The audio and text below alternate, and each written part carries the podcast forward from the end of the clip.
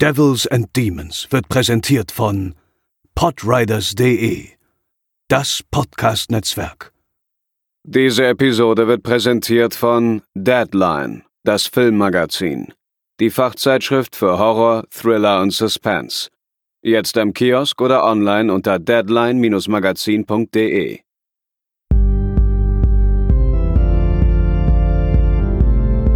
They're coming to get you, Barbara.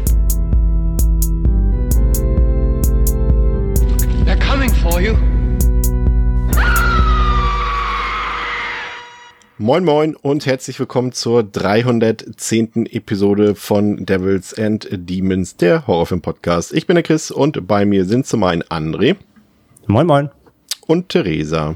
Hallo. Zum anderen Theresa, muss ich sagen. So ist es mhm. äh, grammatikalisch äh, korrekt. Ähm, ja, wir sprechen heute über einen wahren Klassiker, nämlich über Invasion of the Body Snatchers, dem 1978er Film, ähm, auch bekannt auf Deutsch als Die Körperfresser, kommen. Ähm, bevor wir dazu kommen, ähm, vielleicht noch ein paar äh, Kleinigkeiten, ein paar Anmerkungen ähm, für diejenigen, die letzte Woche vielleicht nicht eingeschaltet haben. Ähm, Nochmal kurz ähm, äh, der Hinweis darauf, dass äh, Pascal erstmal vorläufig äh, nicht mehr Teil dieses Podcasts sein wird oder zumindest erstmal nicht mehr mit moderieren wird für eine Weile. Ähm, es kamen sehr viele Nachrichten dazu rein auf allen Portalen, Discord, äh, Instagram, äh, E-Mail, was auch immer und alle waren wirklich sehr traurig über Pascals Abschied. Er hat sich natürlich äh, gefreut über die vielen lieben Worte, die ihr dort hinterlassen habt. Ähm, von daher äh, zeigt das ja auch nur, äh, wie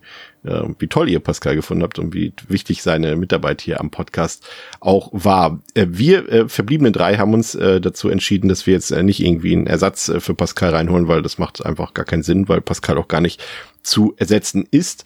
Ähm, was ihr aber erwarten könnt und womit ihr vielleicht rechnen müsstet, ist das vielleicht, das wissen wir aber nicht, das kann auch sein, dass es gar nicht vorkommt, aber dass vielleicht mal eine Episode vielleicht einen Tag später kommt, dass man, dass wir vielleicht mal eine Episode verschieben müssen, dergleichen, das kann durchaus mal vorkommen, aber wir werden es auf jeden Fall so gut wie möglich verhindern. Ähm, ich habe angefangen, eine Wiki zu erstellen, Theresa. Mhm. Und zwar ähm, gibt es ja immer wieder mal ein paar Insider aus dem Podcast, die so irgendwo Erwähnung finden. Wir haben jetzt auch ein paar Leute, die Memes über uns erstellen und da ja, kam mir die ganz fantastisch, die sind ne? ganz fantastisch und da kam mir die Idee doch doch noch mal irgendwie im Laufe des Jahres mal alle alten Episoden noch mal durchzuhören, um mal zu gucken, wo denn sich manche Sachen etabliert haben, ein paar äh, furchtbar falsche Redewendungen benutzt wurden und so weiter und so fort und dass ich das mal alles irgendwie zusammentragen werde. Und ihr da draußen könnt da gerne mithelfen. Also wenn ihr irgendwie gerade eine alte Episode hört und merkt, ah, da war irgendwie ein falsches Sprichwort drin oder da hat Pascal zum ersten Mal bei der Inhaltsangabe sich geräuspert oder solche Sachen, dann äh, könnt ihr mir das gerne oder uns mitteilen irgendwie über die bekannten Kanäle Discord, Instagram, schreibt uns Nachrichten, was auch immer. Das ist ähm, wäre sehr hilfreich. Aber André, jetzt äh, können wir uns beide sehr alt fühlen bei, auf Theresa trifft das noch nicht zu, aber wir beide kommen da vielleicht schon ein bisschen, also wir reden ja heute über Invasion of the Body Snatchers. Der Film ist ja von 1978 und äh, da taucht ja auch äh, ein sehr bekannter Schauspieler namens Jeff Goldblum in dem Film auf. Ja. Ähm, und dann habe ich mal so drüber nachgedacht. Er war da ja noch nicht besonders äh, bekannt und dachte so, sein Peak war ja mit Jurassic Park dann und das war 1993. Und das klingt ja erstmal ultra weit auseinander. Aber wenn man das mal ausrechnet, sind es halt einfach mal 15 Jahre gerade mal zwischen die Körperfresser kommen und Jurassic Park 1978 und 1993. Und das ist gerade mal so weit weg, wie wir jetzt aktuell zum Beispiel von Hostel entfernt sind. Und das muss ich sagen. Das ist nie ein gutes Zeichen. Das äh, hab, da habe ich gedacht so krass. Also erstmal erstmal natürlich kann man sagen krass, wie weit sich also wie wie äh, sich der Film weiterentwickelt hat, vor allem so so visuell und Spezialeffekte technisch natürlich ja. in nur 15 Jahren. Aber es ist halt krass, ne? das ist halt so weit weg die beiden Filme auseinander wie wir jetzt zu Hostel. Das ist irgendwie surreal. Das das ist mir das war mir vorher nicht so bewusst und das habe ich sehr traurig gemacht. Und trotzdem absurd halt dann also wenn man halt auch Jeff Goldblum, also ja klar, er ist im Invasion halt noch wirklich sehr jung. Ja. Aber er sieht jetzt in Jurassic Park auch nicht sehr alt aus. Also das, ja. ne, das die 15 Jahre äh, sieht man jetzt nicht so unbedingt an ihm. Also klar ein bisschen, aber er ist nicht so krass, wie man denkt, weil 15 Jahre sind trotzdem jetzt nicht wenig, aber ja. Die sieht man ja heute noch nicht mal bei ihm. das stimmt. Aber das, das ist äh, echt krass, wenn man sich das mal vor Augen führt. Wie gesagt, natürlich zum einen äh, filmhistorisch, ne? Also es klingt ja. halt so, weil es halt trotzdem drei Jahrzehnte quasi sind, ne? Weil 70er, 80er, 90er, aber es sind trotzdem effektiv nur 15 Jahre. Und das ist schon irgendwie ziemlich ja, krass. Das stimmt, ja. Ja. Aber ja, wollen wir doch mal in den Film hineinstarten. Bevor wir mit dem Thema loslegen, gehen wir noch einmal ganz kurz in die Werbeunterbrechung. Wie sieht's aus? Ich habe euch in der letzten Woche gefragt, ob ihr euch äh, Vorsätze für das Jahr 2024 vorgenommen habt. Und jetzt ist äh, die große Abfrage, habt ihr schon angefangen, die in die Tat umzusetzen? Ich muss gestehen, ich habe es tatsächlich äh, schon gemacht. Äh, vielleicht jetzt noch nicht so in vollem Umfang, wie ich es mir vorgestellt habe, aber ich bin schon gut dabei, ähm, jetzt wieder etwas äh, gesünder mich äh, zu ernähren und äh, war jetzt eigentlich auch im Prinzip fast jeden zweiten Tag mindestens für eine halbe Stunde auf dem Home Trainer und habe da meine Runden auf dem Fahrrad in Anführungszeichen gefahren und habe mir danach dann von unseren Partnern von Holy ein schön erfrischendes Getränk äh, geschnappt und verköstigt. Und die Mischung aus Sport und einer toll lecker fruchtig schmeckenden Erfrischung als Belohnung äh, kann ich an dieser Stelle nur empfehlen und äh, will euch deshalb nochmal das Starter Deluxe Set von Holy ans Herz legen. Ähm, da bekommt ihr für 50 Euro gleich die drei großen Probierboxen geliefert, spart damit quasi umgerechnet 20 Euro und könnt noch unsere Rabattcodes benutzen, um zusätzlich nochmal 5 Euro beziehungsweise 10% zu sparen. Also Devils 5 für Bestandskunden und Devil's Demons für Neukunden. Damit könnt ihr euch quasi einmal durchs komplette Sortiment äh, trinken und äh, testen, welche Geschmacksrichtungen euch da am besten gefallen. Und dieses ähm, Starter Deluxe Set, äh, zu dem auch eben noch ein Shaker gehört, den könnt ihr noch bis Ende Februar zu diesem Preis erwerben. Übrigens spart ihr mit Holy auch äh, Geld und Platz, denn ihr habt zum Beispiel, wenn ihr euch äh, für eine Sorte entschieden habt, später nachdem ihr alles probiert habt und euch eine von den großen Behältern bestellt, aus dem ihr 50 Portionen rausziehen könnt, a einem halben Liter, ne, so eine kleine Box, ne, nimmt weniger Platz ein als irgendwie 50 Dosen von einem anderen Energy-Anbieter. Und zum Pfandautomaten müsst ihr dann natürlich damit auch nicht. Und ihr spart auch ein bisschen Geld auf jeden Fall dabei. Umgerechnet kostet eine Portion 80 Cent. Und ich weiß jetzt nicht, wie viele andere Energy- oder Getränkehersteller es gibt, wo ihr für 80 Cent so ein leckeres Getränk bekommt. Also, das soll es für heute gewesen sein mit Holy. Checkt es aus. In den Shownotes findet ihr alle Links, alle Gutscheincodes. Viel Spaß damit und lasst es euch schmecken.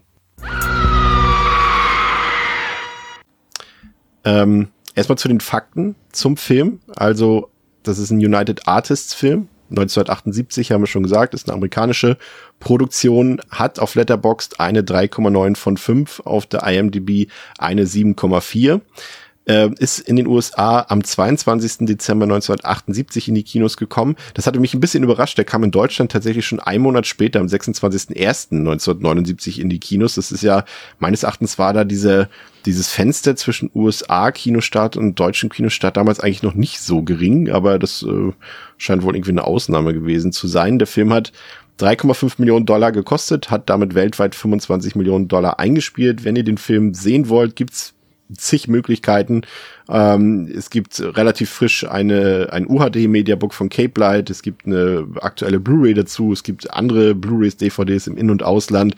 Ihr könnt den Film digital kaufen. Der ist aktuell auch bei Paramount Plus im Abo drin. Und ähm, Theresa, man kann ihn auch auf Tubi gucken, habe ich gehört, über VPN. Genau. Wie immer. ja, Sehr ich habe das gemacht wie immer. Ja. Zuerst geschaut, gibt es bei Tubi und dann bei Tubi geguckt. Falsch machen könnt ihr nichts. Der Film läuft 116 Minuten in eigentlich allen Fassungen. Also es gibt äh, in Deutschland nur eine FSK 16, die ist dann auch ungekürzt.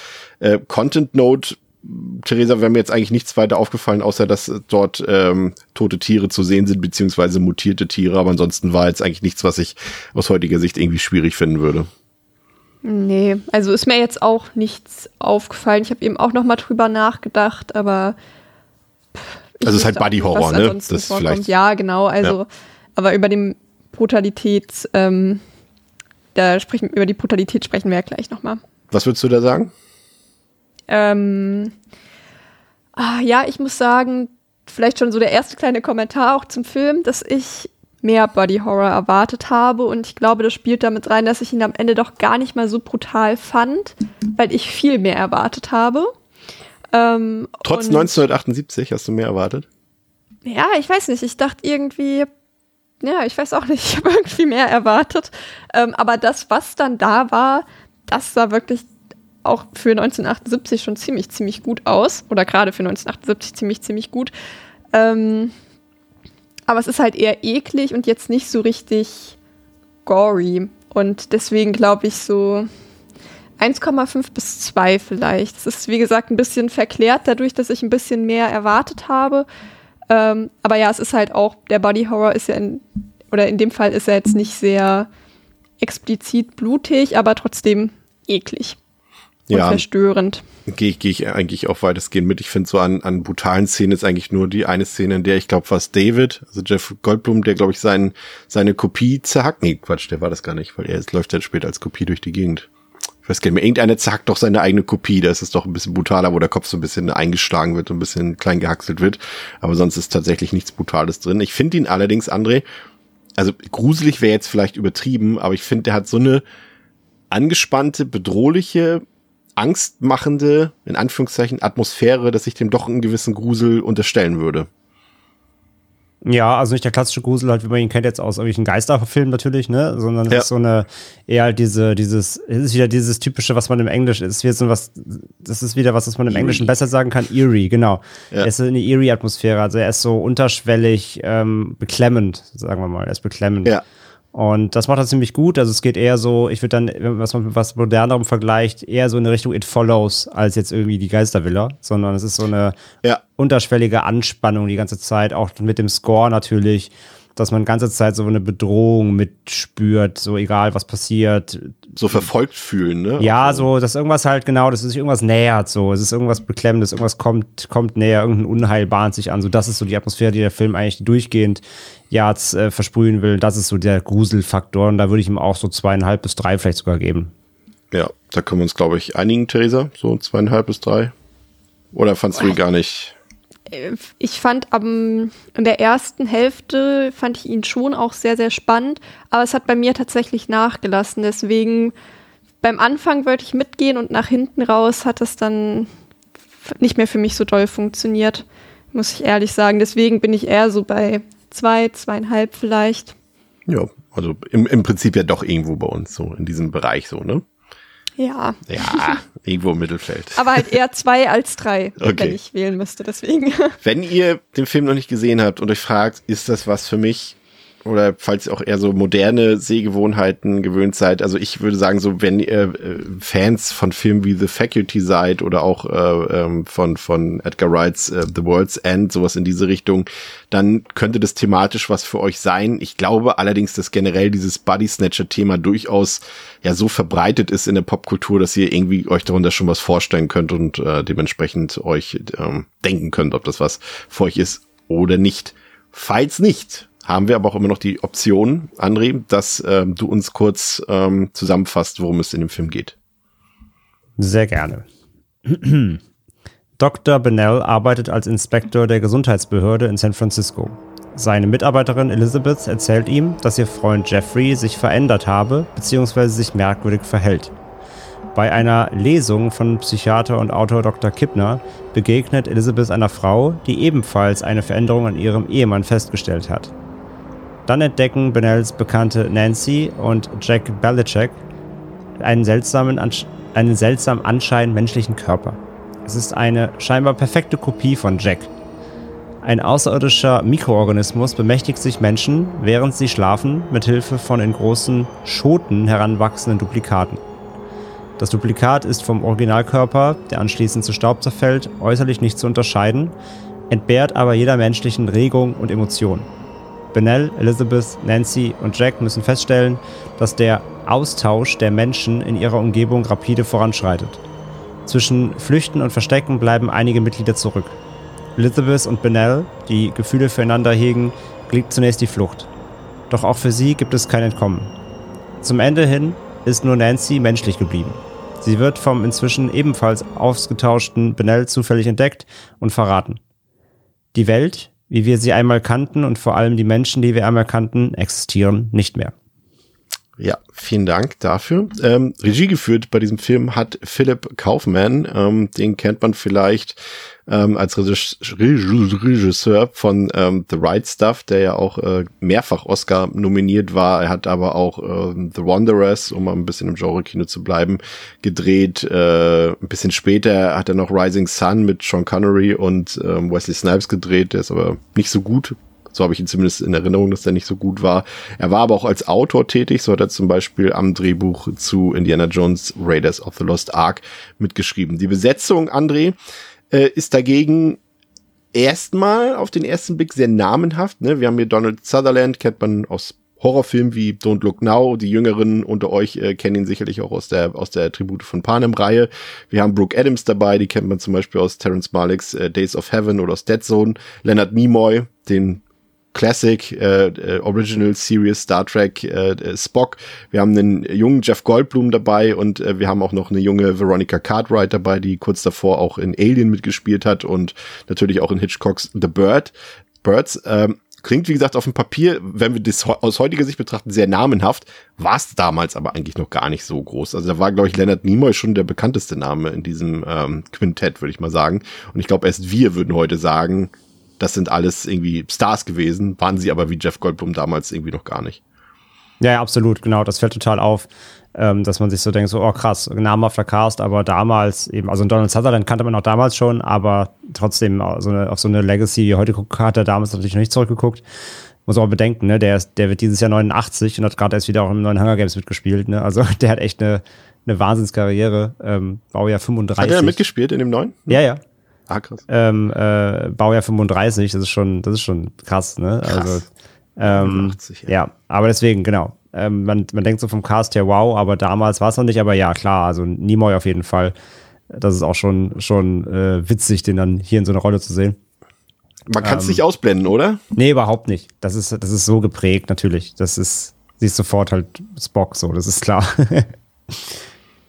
ja, ähm, der Film basiert auf ähm, einem gleichnamigen Roman von äh, Jack Finney ähm, und dieser Roman wurde eben mehrfach verfilmt. Wir gehen am Ende des Podcasts nochmal ganz kurz, äh, zumindest erwähnungstechnisch, auf die anderen Verfilmungen ein. Es gibt ja noch eine aus den 50er Jahren, äh, was gemeinhin als Original bezeichnet wird, ähm, dann eben diese 78er Fassung. Es gibt noch eine von 92 oder 93 äh, von, von Albert Ferrara ähm, und ähm, aus den 2000ern gibt's auch noch eine sehr groteske Version mit äh, Daniel Craig und Nicole Kidman, aber dazu später mehr. Ähm, ob das jetzt Remakes sind von dem 50er Jahre Film, weiß ich nicht so recht. Ich finde schon, dass sie sich so weit unterscheiden, dass man eher davon sprechen kann, dass es andere Adaptionen desselben Romans sind, äh, würde ich eher sagen, aber da kann man natürlich auch geteilter Meinung drüber sein. Ähm, Theresa, der Film beginnt ähm, ja mit den Opening Credits, die doch sehr ungewöhnlich sind, weil sie uns die Invasion der Außerirdischen aus deren Perspektive zeigen, was wir ja äh, doch eher selten sehen, auch bis heute eher selten sehen, wenn wir jetzt so mal an, an klassische ähm, Filme mit Aliens denken, irgendwie sowas wie Independence Day, Krieg der Welten und, und solche Sachen, dann ist es doch meistens eher so, dass wir irgendwie die Menschen sehen, die überrascht werden auf der Erde von den Aliens. Hier ist es so ein bisschen anders ähm, wir sehen, wie das außerirdische Leben quasi im Weltall sich auf den Weg zur Erde macht in Form von so, ja, irgendjemand auf Letterboxd hat geschrieben, es ist Weltraumsperma. Ich würde es jetzt mal freundlicher umschreiben, so galertartige äh, Masse, die sich dort Richtung Erde macht, äh, sehr bedrohlich, äh, kommt dann über den Regen ähm, auf die Pflanzenwelt, ähm, um dann auf die Menschen übertragen zu werden. Ähm, fand ich einen ziemlich gelungenen Auftakt, sowohl audiovisuell fand ich das sehr schön gemacht, ähm, aber es hatte auch so ein, ja, eine schöne Atmosphäre gleich. Also mir hat's gefallen. Ja, ich fand es auch cool, dass trotzdem noch unklar war, was jetzt eigentlich die Bedrohung ist, dadurch, dass das jetzt irgendwie nicht von vornherein irgendwelche total ekligen Viecher war, die wir da gesehen haben, wo man dann schon weiß, ah, okay, die kommen jetzt auf die Welt und ähm, ja, sorgen dafür äh, für, für Chaos. Und dadurch, dass das halt offen bleibt, ist es halt eine noch interessantere Perspektive im Grunde genommen. Und das hat mir auch echt richtig gut gefallen. und macht einen auf jeden Fall interessiert dafür, was dann danach noch passiert und was jetzt genau die Bedrohung ist. Ähm, und das fand ich auch echt richtig elegant gelöst. Ich habe mich dann gefragt, ähm, André, ob, ob Steven Spielberg in seinem äh, Krieg der Welten, in Anführungszeichen Remake oder Neuadaption, ob er das dann mit Absicht gemacht hat, dass, äh, dass quasi hier in so einem Film quasi die Pflanzen mehr oder weniger Mitauslöser sind ähm, der, der Alien-Invasion und in Krieg der Welten war es dann quasi, das war doch so, glaube ich, dass das Chlorophyll war doch, glaube ich, die Lösung des Problems, ne? Irgendwie, dass die, die, die Pflanzen waren, glaube ich, irgendwie haben die. Ja, äh, die Photosynthese quasi. Und ja, die, genau. Äh, irgendwie die, also die konnten also quasi einfach nicht unsere Sauerstoff vertragen, so quasi, ja. Das ist ein schöner Kontrast dazu. Ähm, am Anfang sieht man übrigens äh, bei den ersten Szenen auf der Erde dann ähm, sieht man einen Priester auf so einer Schaukel. Ähm, das fand ich ähm, ganz spannend. Das wirkt auf dem, im ersten Moment eigentlich völlig random, neben der Tatsache, dass es ein Cameo-Auftritt äh, von Schauspiellegende Robert Duval ist. Ähm, ist es aber tatsächlich schon unser erster Hinweis darauf, dass diese Invasion jetzt schon etwas im Gange ist. Da der Priester dort eben umherschaukelt, ein bisschen teilnahmslos, ähm, soll es quasi schon zum Ausdruck bringen, dass er A, seinen Glauben schon verloren hat und B, dass seine Arbeit als Priester äh, in dieser Welt, äh, wie sie uns jetzt bevorsteht, quasi völlig nutzlos ist. Und das, wie gesagt, wenn man das das erste Mal sieht, ähm, dann ist es eher so beiläufig. Aber wenn man den Film öfter gesehen hat, dann merkt man, dass das da ganz viel im Hintergrund passiert. Aber André, man merkt ebenso früh im Film, finde ich, dass das jetzt nicht so ein Trash Film ist, wie wir ihn ja vielleicht auch so in den 50er und 60er Jahren äh, erwartet hätten, wenn irgendwie irgendwelche Aliens dort auf dem Planeten äh, landen, ist ja auch hier ganz anders, als als man es vielleicht bis dahin kannte. Das ist ja, das wird ja, glaube ich, im Film auch gesagt.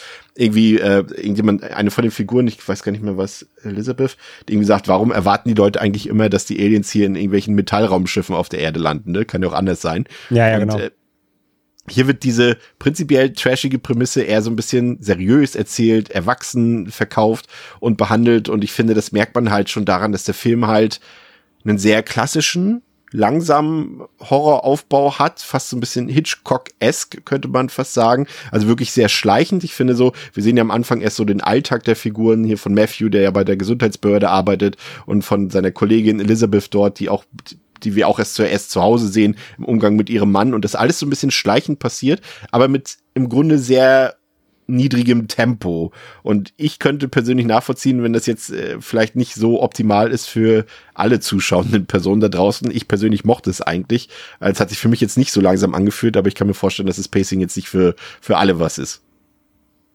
Ja, total. Also der ganze Aufbau, du merkst halt, also A finde ich, der Film sieht, also natürlich auch gerade, ich habe mir jetzt auf der UK Blu-ray von Arrow mhm. geguckt, ähm, sieht immer noch sehr, sehr gut aus. Also der hat einfach ein schön kerniges, kräftiges Bild und wie du sagst, wenn man, du siehst halt direkt, das ist kein, das ist kein, kein 70s Trash-Ding, das ist kein The Stuff, das ist kein, ne, das ist kein Mock-Ding, was irgendwie sich nicht ernst nimmt und rum, rumspaßt oder äh, halt eben eher so in die Richtung Horror-Trash geht. Ähm, du merkst direkt, das ist ein Film, der sich ernst nimmt, der bedrohlich sein will und das merkst du allein schon in den ersten Bildern zusammen eben mit der Turmbildschere, was da direkt erzeugt wird. So, das, das finde ich auch. Ähm, die Eingangsszenen, finde ich, stimmen auch direkt gut ein, auf was man sich einstellen kann und muss. ähm, denn dieses Behäbige, dieses Getragene bleibt ja genau so eigentlich bestehen, fast durch den ganzen Film. Ja, es gibt einfach äh, sehr, teils bisschen zu lange Frame-Einstellungen, die sich einfach nicht bewegen, wo einfach irgendwie auf irgendeinen Busch gezoomt wird, der komisch wackelt und dann so ein bisschen der 70s The Happening mäßig. Ähm, das ist die Aliensaat. Ja, schon klar, ne? Aber das meine ich halt, aber das ist schon sinnbildlich schon, finde ich, für den, für den, für das Tempo des Films. Also darauf kann man ja. sich wirklich einlassen. Darauf muss man sich eigentlich direkt einlassen. Was natürlich jetzt für, ähm, gerade für die interessant ist, die den Film gar nicht kennen und eher heutige Sehgewohnheiten eben ähm, gewohnt sind, da muss man sich halt schon reinfinden. Das ist einfach nicht, das ist einfach ein anderes Pacing, das ist ein anderes Timing, das ist eine andere ähm, Getragenheit von Filmen, die wir natürlich in der heutigen Zeit weniger gewohnt sind. Und deswegen ist es erstmal eine Umstellung wieder. Und ähm, aber ja, wie gesagt, der, der Aufbau macht da schon ganz gut direkt klar, in welchem Tempo, in was für einem Gefüge wir uns bewegen, wie der Film aussieht, sich anfühlen will. Und genauso etabliert er ja dann erstmal so unsere Rahmenfiguren, die du auch eben erstmal in so, ja, du, du wirst ja quasi ein bisschen reingeworfen, ne? Du bist ja. halt in so einer in einer, in einer Tagessituation irgendwie, sie kommt nach Hause, er guckt Sport, trinkt ein Bier, so und lernt dann so nach und nach, was die eigentlich machen, was, was für Konstellationen die miteinander sich, äh, er sich erkennt und so weiter, eben dann auch auf der Behörde und so. Genau. Also der, der Anfang macht das eigentlich, ich finde den Auftakt eigentlich ziemlich gelungen. Und ja. ähm, wie gesagt, es ist, finde ich, halt vor allem das, der, der Rhythmus, auf den man sich gleich einlassen äh, sollte, wenn man mit dem Film warm werden möchte, weil das ist schon sehr wichtig der hat halt echt dieses klassische, also ich mag das auch, so wie du, dieses die 70er Jahre Storytelling, ne? Das kennen wir auch aus anderen Horrorfilmen, sei es jetzt sowas wie Alien zum Beispiel, wo wir auch echt sehr lange das Mysterium zurückgehalten bekommen. Ein Halloween hat auch ein ähnliches Tempo zum Beispiel. Ne? Also ich will jetzt nicht direkt miteinander vergleichen, aber das, das, das Pacing, die Art des Storytellings ist das schon sehr ähnlich. Sind natürlich auch alle sehr Hitchcock ja. inspiriert, aber es, ne, man kann hier nicht erwarten, dass hier in der ersten Sekunde irgendwie Will Smith irgendwelchen Aliens ins Gesicht haut. So, das passiert hier nicht. Sowas. Ne? Also das ist, ist alles sehr schleichend. Und ich finde, das ist halt so ein Film, der auch einen hohen Wiederguckwert hat, weil eben im Hintergrund echt sehr viele Sachen passieren. Ne? Theresa, wir haben zum Beispiel auch irgendwie äh, so mysteriöse Dinge, da irgendwelche Leute, die weglaufen. Und da denkt man im ersten Moment so, okay. Aber wenn man drüber nachdenkt, und den Film dann später rekapituliert zum Beispiel, was, warum laufen die Leute denn weg? Sind es irgendwie Täter? Sind es Opfer? Also sind das schon Kopien oder sind das Leute, die weglaufen äh, vor ihrer Verwandlung? Man weiß es nicht so genau und äh, man hört auch zum Beispiel früh im Film, wenn man genau hinhört, hört man schon dieses ikonische Schreien der, der ähm, Alien-Kopien quasi dort. Also da passiert sehr viel, auch in sehr hohem Tempo, aber vielleicht nicht unbedingt im Vordergrund. Aber wie hat dir das gefallen, das, äh, die Erzählweise des Films, das Tempo des Films am Anfang? Also ich gehe da prinzipiell mit, ähm, in Klammern so in der ersten Hälfte oder in den ersten ja, zwei Dritteln. Ähm, ich finde auch, dass der Film sich Zeit lässt, aber dass immer genau richtig viel spannende Sachen passieren, dass man dann trotzdem dran bleibt, dass man sich fragt, ah, okay, was haben die Leute jetzt miteinander zu tun? Und zum Beispiel, ja, wovor rennen die weg? Was passiert hier eigentlich? Hm, die Person hat sich gerade irgendwie komisch verhalten. Warum sind wir jetzt auf einmal in einem Restaurant? Was hat das denn jetzt damit zu tun? Und da sind halt genug ähm, Elemente, die einen so ein bisschen neugierig machen. Und deswegen finde ich, bleibt die Spannung trotzdem bestehen, auch wenn ja auf so einer Story-Ebene da jetzt zum Teil nicht viel passiert, was relevant ist, was ja auch nicht immer unbedingt, ja, eine Szene muss ja nicht nur irgendwie da sein, damit sie irgendwie relevant ist und die Handlung weiterbringt. Genau, aber ich finde halt, dass da ausreichend viele Sachen drin sind, die irgendwie interessant sind, wo man dann auch das Bedürfnis hat, ähm, irgendwie eine Auflösung zu bekommen, was da eigentlich vor sich geht, gerade weil es ja total unklar ist, was da eigentlich genau passiert und in welchem Rahmen und was das für Auswirkungen haben wird. Und entsprechend gehe ich damit, dass er zwar langsam ist, aber dass es nicht bedeutet, dass er langweilig ist aus meiner Sichtweise das ist eh, eh die größte Angst im, im Film ist, ist der äh, Besuch des Gesundheitsamtes äh, dort in dem Restaurant. Also ich, ich glaube, das ist ähm, eine sehr große Angst von ja. sehr, sehr vielen Leuten, ich, die im Gesundheit, äh, die im, in der Gastronomie arbeiten und ich würde sagen auch zu Recht.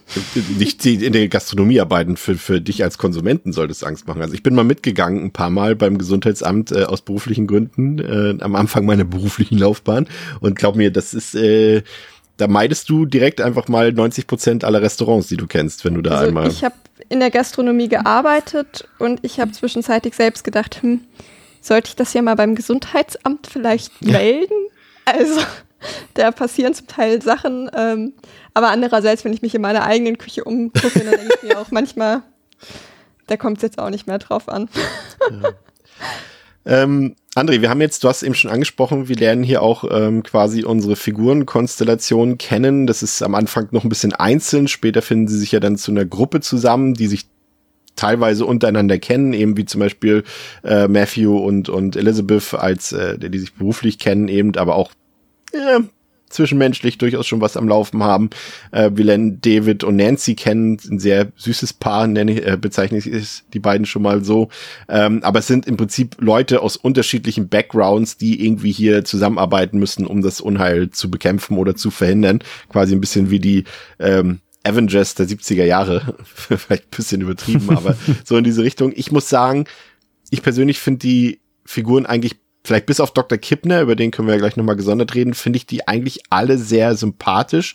Und ich finde eigentlich, also ich habe eigentlich direkt ab der ersten Minute mitgefiebert mit denen, ähm, aus unterschiedlichsten Gründen. Ähm, wir haben jetzt irgendwie, du hast ja auch schon gesagt, auch Donald Sutherland war damals natürlich schon ein bekannter Typ, aber er war für die damalige Zeit ein sehr unkonventioneller Heldentyp. Also, dass der jetzt quasi die Hauptfigur ist und dass der die Figur darstellt, mit der wir mitfiebern müssen, war auch für 1978 eher ungewöhnlich. Dann haben wir Brooke Adams, die hier die Elizabeth spielt. Das ist ja, kann man schon, glaube ich, darauf uns einigen, dass es eher eine konventionelle Besetzung für eine Frauenrolle ist, die quasi auch so ein bisschen ich hab's, irgendjemand hat es so schön beschrieben in irgendeinem Buch, was ich gelesen habe. Sie ist quasi, bildet den Typ Menschen ab, der so lieb ist, dass ähm, den Figuren die ganze Zeit klar ist, ach so, wegen Leuten wie dir müssen wir die Alien-Invasion aufhalten, so in dem Sinne, ne, um Leute wie dich zu bewahren und deinen tollen Charakter zu bewahren. Ähm, dann hast du, äh, ja, wie gesagt, David und, und Nancy, die eher so ein bisschen, ich hatte das Gefühl, die kommen ja, heutzutage würden wir wahrscheinlich sagen, aus einer Schwurbler-Ecke tatsächlich. Also das sind so, so, so alte 68er Anti-Vietnamkriegs-Bewegungsleute, äh, äh, sehr regierungskritisch, zweifeln alles an, was die Regierung macht, aber fallen dann auf so esoterischen Quatsch rein, äh, den sie dort auch bezeichnen, lesen irgendwelche esoterischen Bücher, die zu dem Zeitpunkt schon längst widerlegt waren und solche Dinge. Allerdings, Nancy, du erinnerst dich an, sie weiß tatsächlich schon relativ früh im Film, was vor sich geht, auch wenn sie es nur spek mhm. spekuliert, ist, stellt sich ja später als, als die Wahrheit heraus. Und trotzdem fand ich die beiden eigentlich auch irgendwie ganz, ganz sympathisch und, und süß irgendwie. Aber generell, muss ich sagen, so muss für mich ein Horrorfilm äh, konstelliert sein von den Figuren her, damit das für mich funktioniert, damit Spannung aufkommt und damit ich da gerne mitgehe. Ja, insgesamt finde ich die Figuren auch gelungen geschrieben. Also ähm, ja, es gibt dir schon recht. Also klar, es, es, ist ungewöhnlich, aber es ist ja auch, es kristallisiert sich ja auch erst mit der Zeit ein bisschen raus, wer wirklich die Hauptfigur ist. Ne? Also das shiftet ja auch so ein bisschen im Film, so ein bisschen hin und her. Mhm ähm, dass es dann am Ende halt eben Matthew ist, äh, also Matthew Bonnell, ähm, das kristallisiert sich ein bisschen dann also ab der Hälfte so richtig raus. Am Anfang denkst du eher noch Elizabeth. Äh, also ist sie ja auch mit, so die beiden ja eigentlich im Fokus. Ähm, wird ja dann doch recht, recht schnell auch so ein bisschen ausgedünnt. Ähm, äh, Goldblums Charakter kommt ja erst dann auch ein bisschen später ins Spiel erstens so, also du merkst schon so, wo der, wo, wo der Fokus liegt. Aber ansonsten die Konstellation dieser Gruppe ist eigentlich ganz, ganz gut getroffen, vor allem weil sie nicht so, mm, sie wirkt weder total beliebig zusammengewürfelt, weil sie sich halt dann eben die, teilweise die Connection über die Arbeit haben und so weiter. Und sie wirkt aber genauso wenig so, ähm, ja, es ist halt nicht einfach eine, eine, Kumpeltruppe, die jetzt ne, zufällig in diese Situation gerät, sondern es sind Leute, die sich halt irgendwie die Berührungspunkte haben, sich dann irgendwie zusammenfinden. Ähm, so, und das funktioniert, finde ich, auf jeden Fall gut. Ich finde auch die Connection tatsächlich mit dieser Gesundheitsbehörde ähm, finde ich auch echt gelungen geschrieben, weil es dann zumindest auch so ein bisschen nachvollziehbar ist, warum die schon so Anhaltspunkte haben, ne? weil sie sich ja. einfach mit dieser Thematik Gesundheit und vielleicht so Epidemien und so weiter ähm, ein bisschen auseinandersetzen können und so Anzeichen vielleicht erkennen, die eben genau solche, wenn es jetzt einfach eine Gruppe Zivilisten wäre, ähm, wo man dann sagen würde, ja, nee, ne, woher denn? So. Von daher finde ich es eigentlich ganz clever, dass sie da jemanden oder dass sie da Figuren nehmen, die diesen Bezug haben, um gleich irgendwelche Muster vielleicht zu erkennen und zu hinterfragen und gleich auch irgendwie ein bisschen, so ein bisschen Forschung reinzubringen. Das finde ich eigentlich gar nicht so schlecht ich fand es äh, spannend, dass diese Berufswahl gar nicht mal so zu, zu, das wissen wir auch, da wiederhole ich mich ja immer gerne, äh, zufällig ist, weil Matthew und Elizabeth, äh, das äh, scheint immer wieder durch, sind auf jeden Fall selbst Teil so dieser äh, Bewegung gewesen, ähm, der David auch immer noch angehört, also den Hippies sozusagen, aber sie sind es nicht mehr, sie sind mittlerweile halt selbst Teil ähm, des Systems, das sie eigentlich früher zehn Jahre vorher noch äh, akribisch äh, kritisiert haben oder gegen das sie protestiert haben. Also sind eben selber Behördenmitarbeiter oder eine Behördenmitarbeiterin im Falle von Elizabeth. Das fand ich ähm, durchaus spannend, auch wie gesagt dann so als Gegenpol zu Jack und Nancy. Und dann haben wir natürlich noch Theresa, eben den Dr. Kippner, der ja deinen äh, zukünftigen Berufsstand sozusagen teilt, aber auf eine etwas andere Art und Weise. Ich würde sagen, er selber sieht sich so ein bisschen als ja Star-Psychologe an. Ne? Man könnte auch sagen, er ist so ein sehr ja, ein Kommerzpsychologe oder ein Küchenpsychologe, wie man es auch immer nennen will. Also er ähm, ist hier nicht so ganz der Meinung äh, wie unsere anderen vier Figuren. Äh, ich habe, also das merkt man später im Film, dass er eigentlich von Anfang an so ein bisschen als eine Art auch wenn er das natürlich nicht ist, aber das, was er dort predigt und was er dort erzählt, wirkt fast so, als wäre er ein Pressesprecher der Aliens irgendwie, weil er selber auch diese gleichförmige, konformistische Gesellschaft irgendwie will und fördert. Also im Prinzip das, was später auch im Film passiert, das ist eigentlich auch so ein bisschen seine Wunschvorstellung, vielleicht auf eine andere Art und Weise herbeigeführt, aber das ist so seine Theorie und äh, die ihn irgendwie auch beliebt gemacht hat. Äh, wie hast du ihn eingeschätzt?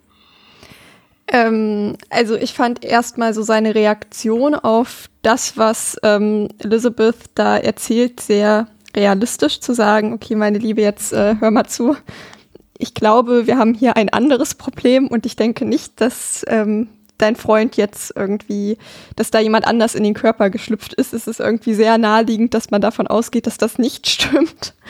Und das war tatsächlich auch was, was ja, mich am Anfang vom Film so ein bisschen gestört hat, dass ich mir dachte, also es muss wirklich schon viel, viel Zeit vergehen und ich müsste viele Beweise gesammelt haben, dass nichts anderes passiert ist, dass ich denke, dass da ein Körpertausch vorgenommen wurde.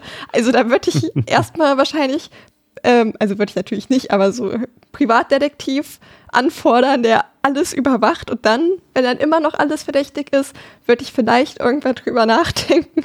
Aber es ist schon mir nicht ganz klar gewesen, warum sie auch so schnell auf diese Idee kommt, weil es einfach ja offensichtlich Quatsch ist. Und dass er dann da ja auch weiter in die Richtung geht, zu sagen, ja hier, ne, wir, wir schauen mal, vermutlich ist er jetzt nicht schwul, ne? Wissen wir aber auch nicht so ganz. Vielleicht könnte es ja auch das sein. Ist ja gar nicht so weit hergeholt. Ähm, dass man da von einer Affäre ausgeht oder so. Aber ja, er wird trotzdem als Unsympath des Films irgendwie inszeniert. Und das funktioniert auch. Also er, er wirkt trotzdem nicht sympathisch, auch wenn ich prinzipiell so mit dem Umgang denke, ja, okay, da ist er, liegt ja schon nicht falsch, wirkt er halt trotzdem dermaßen. Ich finde, er ist schon eine Kopie, ohne eine Kopie zu sein. ja, ja, voll. Also, genau, es ist so ein bisschen, irgendwie zum einen verstehe ich ihn, zum anderen dachte ich mir aber auch so, ja Mensch, wir wissen doch jetzt auch, wie das ausgeht. Jetzt reiß dich zusammen und hör den doch mal zu. und er war schon einfach kein sympathischer Charakter und das war so der einzige Charakter, wo man so dachte, ja, okay, und du kannst jetzt auch mal verschwinden. Also sonst hat man das in, in gerade ja im Horror relativ viel, dass man sich denkt, oh, hier sind so fünf Charaktere, auf die könnte ich verzichten. Ich hoffe, die sterben schnell. Und hier war das halt einfach eher, wo man dachte, Nee, ich hoffe, der spielt hier bald einfach keine Rolle mehr. Aber es ist jetzt zumindest gut, dass, dass, dass wir jetzt äh, verschiedene Perspektiven haben ne? und dass das auch nochmal quasi dazu führt, dass man nicht so richtig weiß, was hier genau vor sich geht und dadurch, dass es da verschiedene Theorien gibt. Ich finde schon fast, dass sie ein bisschen zu früh im Film darauf kommen. Also Nancy, ähm, das mhm. hätte man vielleicht auch ein bisschen später machen können, aber ich fand die Ausrichtung auf jeden Fall eigentlich ziemlich gelungen. Was ich ein bisschen schwierig fand, André, also schwierig ist letztendlich Geschmackssache, aber ich fand die äh, na gut, es war eigentlich schon, ist es von Anfang an irgendwie so ein bisschen abzusehen, aber die Liebesgeschichte zwischen, zwischen hier ähm, Dr. Matthew da und Elizabeth, hm, also wirkte so, als hätten sie, als, als Boy, hätten sie verzweifelt noch eine Love Story gebraucht für ja, den Film. Ja, die ist, und die ist auch nicht wirklich, also A, glaubhaft, B, fühlt man die auch nicht, finde ich. Also so gar nicht irgendwie. Die klingt, die, also die, die, die wirkt sehr, sehr aufgezwungen, reingeschrieben, genau, um noch irgendwie so einen emotionalen Angriffspunkt zwischen den beiden Figuren zu haben, ja. den es aber gar nicht braucht, weil die Situation an sich ist, ist sowieso so ausweglos, äh, trist und grausam, dass der, das reine Setting reicht ja für die Emotionalität. Die, die, die Figur mitleidest so, weil, ja, nach und nach brechen halt alle Hoffnungen weg und niemand ist mehr menschlich und so weiter. Das reicht ja vollkommen. Du brauchst da die, die Emotionalität zwischen den beiden ist durch die Situation gegeben. Deswegen, ja, das hätte es nicht unbedingt sein, das hätte es nicht gebraucht. Jetzt haben wir es also, dass die Aliens quasi uns Menschen, während wir schlafen, ähm, duplizieren, eine Kopie von uns anfertigen, die allerdings ähm, keinerlei Emotionen ähm, verspürt ähm, und er, sag ich mal, einfach ja im Kollektiv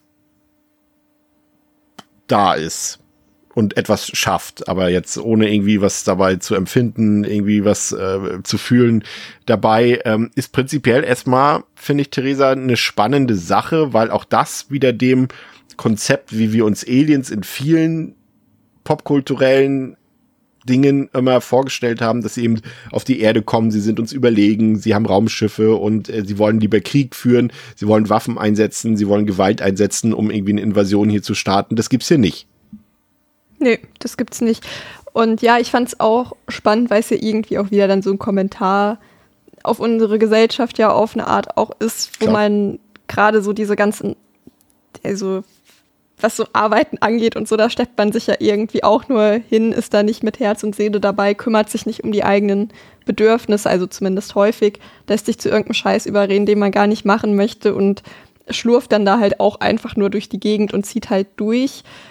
Ähm, und die Frage ist ja auch so, für was eigentlich? Also warum macht man das eigentlich? Und das fragt man sich ja dort auch, warum, was wollen sie erreichen damit, dass sie ähm, ja dann ganz viel schaffen, aber so wer, wer soll es wertschätzen? Und das fand ich ähm, ja irgendwie schön verpackt und nicht ganz so dolle on the nose, wie das in anderen Filmen ist. Ähm, aber genau, das war jetzt was, was ich mich so gefragt habe, so was ist eigentlich deren Ziel? Das wird ja auch gar nicht genau ja. benannt. Es ist einfach nur, alles zu haben. Alles zu haben und alles zu schaffen. Und ja, ist ja auch in unserer Gesellschaft häufig ein Thema im Kapitalismus, dass man einfach viel hat, koste es, was es wolle, und vor allem koste es halt die Gesundheit der Menschen. Die, wobei die Frage, und der Welt. Wobei die Frage ja hier genau ist, ähm, äh, wie du schon sagst, was wollen die eigentlich und, und was, was, äh, was wird letztendlich dargestellt? Und dann gibt's halt auch äh, verschiedene Theorien drüber. Da muss man natürlich auch ein bisschen Hintergrund betrachten. Äh, der Roman, wann kam der raus? Wann kam der erste Film raus? Wann spielt jetzt äh, dieser Film? Also ursprünglich ist die Thematik, ne, diese Body Snatcher-Thematik, André, ähm, so wie wir sie früher schon gelesen und gesehen haben, ne, das war früher hatten die Amerikaner Angst vor einer Invasion der Nazis.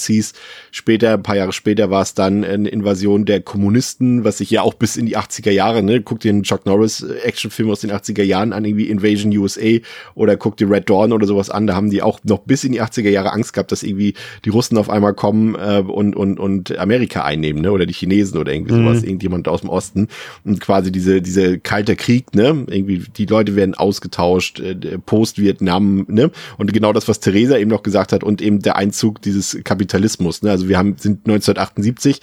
Das ist quasi zehn Jahre, ähm, nachdem die Flower Power Zeit angefangen hat und die hier quasi auch schon ein jähes Ende gefunden hat. Ne? Weltwirtschaftskrise war dort und so, so ähm, einzelne Geschehnisse, geschichtliche wie dieses Jonestown-Massaker zum Beispiel, ne, wo auch die Hippies, diese Hippie-Sekte sich dort damals, ich, ich glaube, wie viele Leute haben sich da umgebracht? 900 oder irgendwie sowas? Ähm, Südamerika und ja, solche ja. Sachen halt, äh, ähm, haben quasi dafür gesorgt, dass diese, diese gute Zeit, die Flower Power Zeit, 68er Zeit, wie auch immer man sie, Woodstock Zeit, wie auch immer man sie nennen will, quasi der Realität wieder weichen musste. Und das hat, glaube ich, äh, ist, glaube ich, spielt hier eine große Rolle drin. Und das ist immer die Frage, in dieser Zeit war, waren halt so in, die individuelle Entwicklung im Vordergrund. Äh, jeder wollte sich individuell ausleben. Und jetzt plötzlich ist wieder das Kollektiv im Vordergrund. Und das ist ja im Prinzip das, was eigentlich die Aliens auch mit den Menschen machen wollen. Sie wollen hier, komm, macht doch alle gleich, macht doch alle identisch, das ist das Beste für euch. Naja, absolut. Das, die, die, diese Kritik schwingt ja komplett mit und äh, das ist halt natürlich eine Lesart des Films und dieses ist ja auch am Ende, ein bisschen vorzugreifen, aber seine letzten Sätze ist ja auch, ne, dann die, diese Konversation am Ende von wegen, es ist viel besser, ne, es ist, es ist, sie haben, sie haben nicht, sie haben nicht gelogen, es ist, es ist, es ist wunderbar, man fühlt nichts ja. mehr, ne, so, äh, wir sind alle gleich, gleichgestellt, gleichgeschaltet, es gibt kein, äh, keine Konflikte mehr und so weiter. Ähm, also dieses Hinterfragen der, der Gesellschaft und ob sie so in einem ja eben geschalteten Konstrukt nicht sogar besser dran wäre, quasi, wenn, wenn Menschen ihre Emotionalität verlieren würden und dann vielleicht keine Kriege mehr gibt und eben keine Konflikte mehr und so weiter. Ja. Ähm, klar, das steckt da ja komplett drin und ist ja auch kein neues Thema für den Film, aber natürlich etwas, was sich in der Zeit gerade auch, wie du schon sagst, eben ähm, extrem manifestiert hat, eben weil da sehr viel im Wandel war, auch gesellschaftlich natürlich ist auch, auch spannend, dass man das damals, glaube ich, auch eher ähm, politisch links lesen konnte, weil eben dieses, dieses individuelle Sein äh, damals eher ein sehr linkes Thema war, sich von der Masse ab, ab, absetzen und heute ist es fast eher ein, ein rechtsbesetztes Thema irgendwie, dass, äh, dass wir sagen, nee, wir können doch nicht das machen, was der Staat will und alles, was der Staat macht, ist verkehrt und so weiter. Also es ist ähm, eine völlig andere Lesart dieses Themas, wenn wir es, äh, wenn wir es auf die heutige Realität beziehen. Aber es ist auf jeden Fall ähm, spannend hier umgesetzt, weil es durchaus auch gar nicht so einfach zu beantworten ist, weil da natürlich bei dem, was die Aliens da machen, durchaus auch Vorteile entstehen. Ne? Aber es ist, liest sich im ersten Moment natürlich drastisch, Theresa. Ne? Emotionen werden quasi durch nichts ersetzt und Emotionen sind ja im Prinzip das, was uns Menschen irgendwie ausmacht. Ne? Ich kann quasi dadurch, dass die Menschen Gefühle füreinander entwickeln, ob das jetzt positive oder negative sind, sorgen die, diese Gefühle für Intimität untereinander, für Freundschaft, für Liebe, für Geborgenheit, für Sicherheit und solche Sachen. Und das geht quasi hier verloren, die Emotionalität, die Individualität, alles wird sehr konform geschaltet, ähm, was letztendlich in meiner Vorstellung der Dinge irgendwie den Untergang der Gesellschaft bedeuten würde. Ne? Aber andererseits sind es ja nicht nur positive Gefühle, die dadurch verloren gehen, also sowas wie Liebe zum Beispiel. Es geht ja auch Hass verschwunden, Wut, Neid, ne? alles was so mit Krieg zu tun hat und so weiter. Und das ist ja prinzipiell erstmal gar nicht so verkehrt vielleicht. Fragezeichen, Fragezeichen, Fragezeichen. Also Emotionen sind niemals falsch und verkehrt. Vorab. Ja, nee, also ist, glaube ich, auch sowas, was wahrscheinlich die meisten Leute auch kennen. Oder ich hatte auch schon in der einen oder anderen Krise, dass ich dachte, ach, wenn man jetzt einfach mal nichts fühlen würde und einfach machen könnte und das wäre doch auch mal ganz schön. Aber ja, es ist ja, wie, wie du gesagt hast, ist das, was einen zum Menschen irgendwie macht, dass man auch vielleicht mal wütend ist und dass man vielleicht auch mal richtig gemein ist, aber auch, dass man halt eben lieben kann. Und das finde ich, schon auch einfach wichtig und ich glaube halt, das Problem ist eher die Leute, die nicht gelernt haben, mit ihren negativen Emotionen umzugehen. Und dass die im Grunde genommen das Problem, vielleicht jetzt auch nicht unbedingt immer so auf so einer krassen Ebene sind, aber jetzt, ähm, also nicht, nur weil man irgendwie nicht gut mit negativen Emotionen umgehen kann, ist man jetzt nicht die Person, die für den Weltuntergang verantwortlich ist. Es sind ja eher so ein paar Nasen an irgendwelchen Spitzen, die viel zu melden haben, die das nicht gelernt haben, die es besser hätten lernen sollen. Und ich glaube halt eher, dass das eher das Thema ist, was man lernen muss, damit umzugehen. Ähm, und dass so eine ja, Gesellschaft ohne, ja, ohne so Werte und sowas ja auch eigentlich gar nicht existieren kann. Oder ich glaube, es würde dann irgendwann zum Zusammenbruch kommen, wenn klar ist, okay, das bringt überhaupt nichts, was wir hier machen, weil es niemanden gibt, der sich darüber erfreuen kann, weil was bringt es dir, wenn man irgendwie die Macht über die Welt hat, aber man kann gar keine Freude empfinden. Das ist ja dann total witzlos. Warum macht man es dann? Und ja. Ja, das Fall ist die Frage, ob, Themen, ob die, die Absicht der Aliens halt wirklich böse ist. Ne? Das ist halt so lustig in so einem Film wie hier, äh, also aus deren Perspektive natürlich. Ne? Wir nehmen irgendwie sofort äh, die Kopien der Menschen irgendwie dort als, als Gefahr wahr im Film, als was Böses, obwohl die prinzipiell erstmal ja noch nichts, also die erschießen ja keine Leute, aber andererseits vernichten sie natürlich ihre Originale. Aber da sind natürlich, André, auch viele ähm, andere Motive drin, ne, die einem durchaus ja auch Angst machen können. Ne? Also ähm, hier ist, ist das sogenannte Doppelgänger-Motiv quasi, was wir ja auch so aus Agentenfilmen kennen zum Beispiel. Ne? Oder wenn man sagt, so irgendwie, ähm, nur mal als Beispiel, ein Agent vom, vom MI6 wird irgendwie vom KGB festgenommen und die drehen ihn dann um und er kehrt dann quasi zurück, ist aber einfach nicht mehr der, der er vorher war, sondern arbeitet jetzt für die anderen irgendwie. Ähm, in dem Fall ist es halt noch ein bisschen drastischer, weil ja die Originale wirklich auch äh, quasi zerfallen und von der Müll Müllabfuhr abgeholt werden, aber ansonsten ist da halt sehr viel Paranoia einfach auch mit bei. Ne? Wir merken das ja auch irgendwie dort ähm, in, in, in manchen Szenen, in denen äh, Matthew dort auch telefoniert. Äh, wir sehen hier, dass da teilweise halt auch die Aliens die Kommunikationswege und die Medien dafür nutzen, um äh, Desinformation zu verbreiten. ist auch ein sehr aktuelles Thema, ne? Kann man ja direkt auf Fake News ummünzen. Mhm, also äh, da steckt echt äh, durchaus vielleicht sogar heute mehr drin als damals. Ne? Aber die Ängste waren damals natürlich auch äh, sehr omnipräsent zu dem Zeitpunkt. Also ich finde, äh, der Film spielt sehr gut mit diesen Ängsten, finde ich.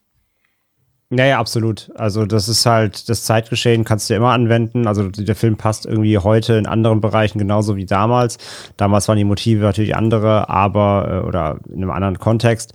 Aber dieses Widerspiegeln im Horror ist ja eh, der zieht sich ja durch. So, das, das, das sehen wir ja immer wieder, hatten wir auch schon äh, sicher jetzt ein oder andere Mal hier im Podcast, mhm. äh, gerade aus dieser Zeit 70er, 80er, dass sich da eben viele gesellschaftliche Themen in Horror widerspiegeln, weil es natürlich ähm, ein breites, ein breites Genre ist, wo du solche Ängste gut verpacken kannst ja. in fantastische Geschichten.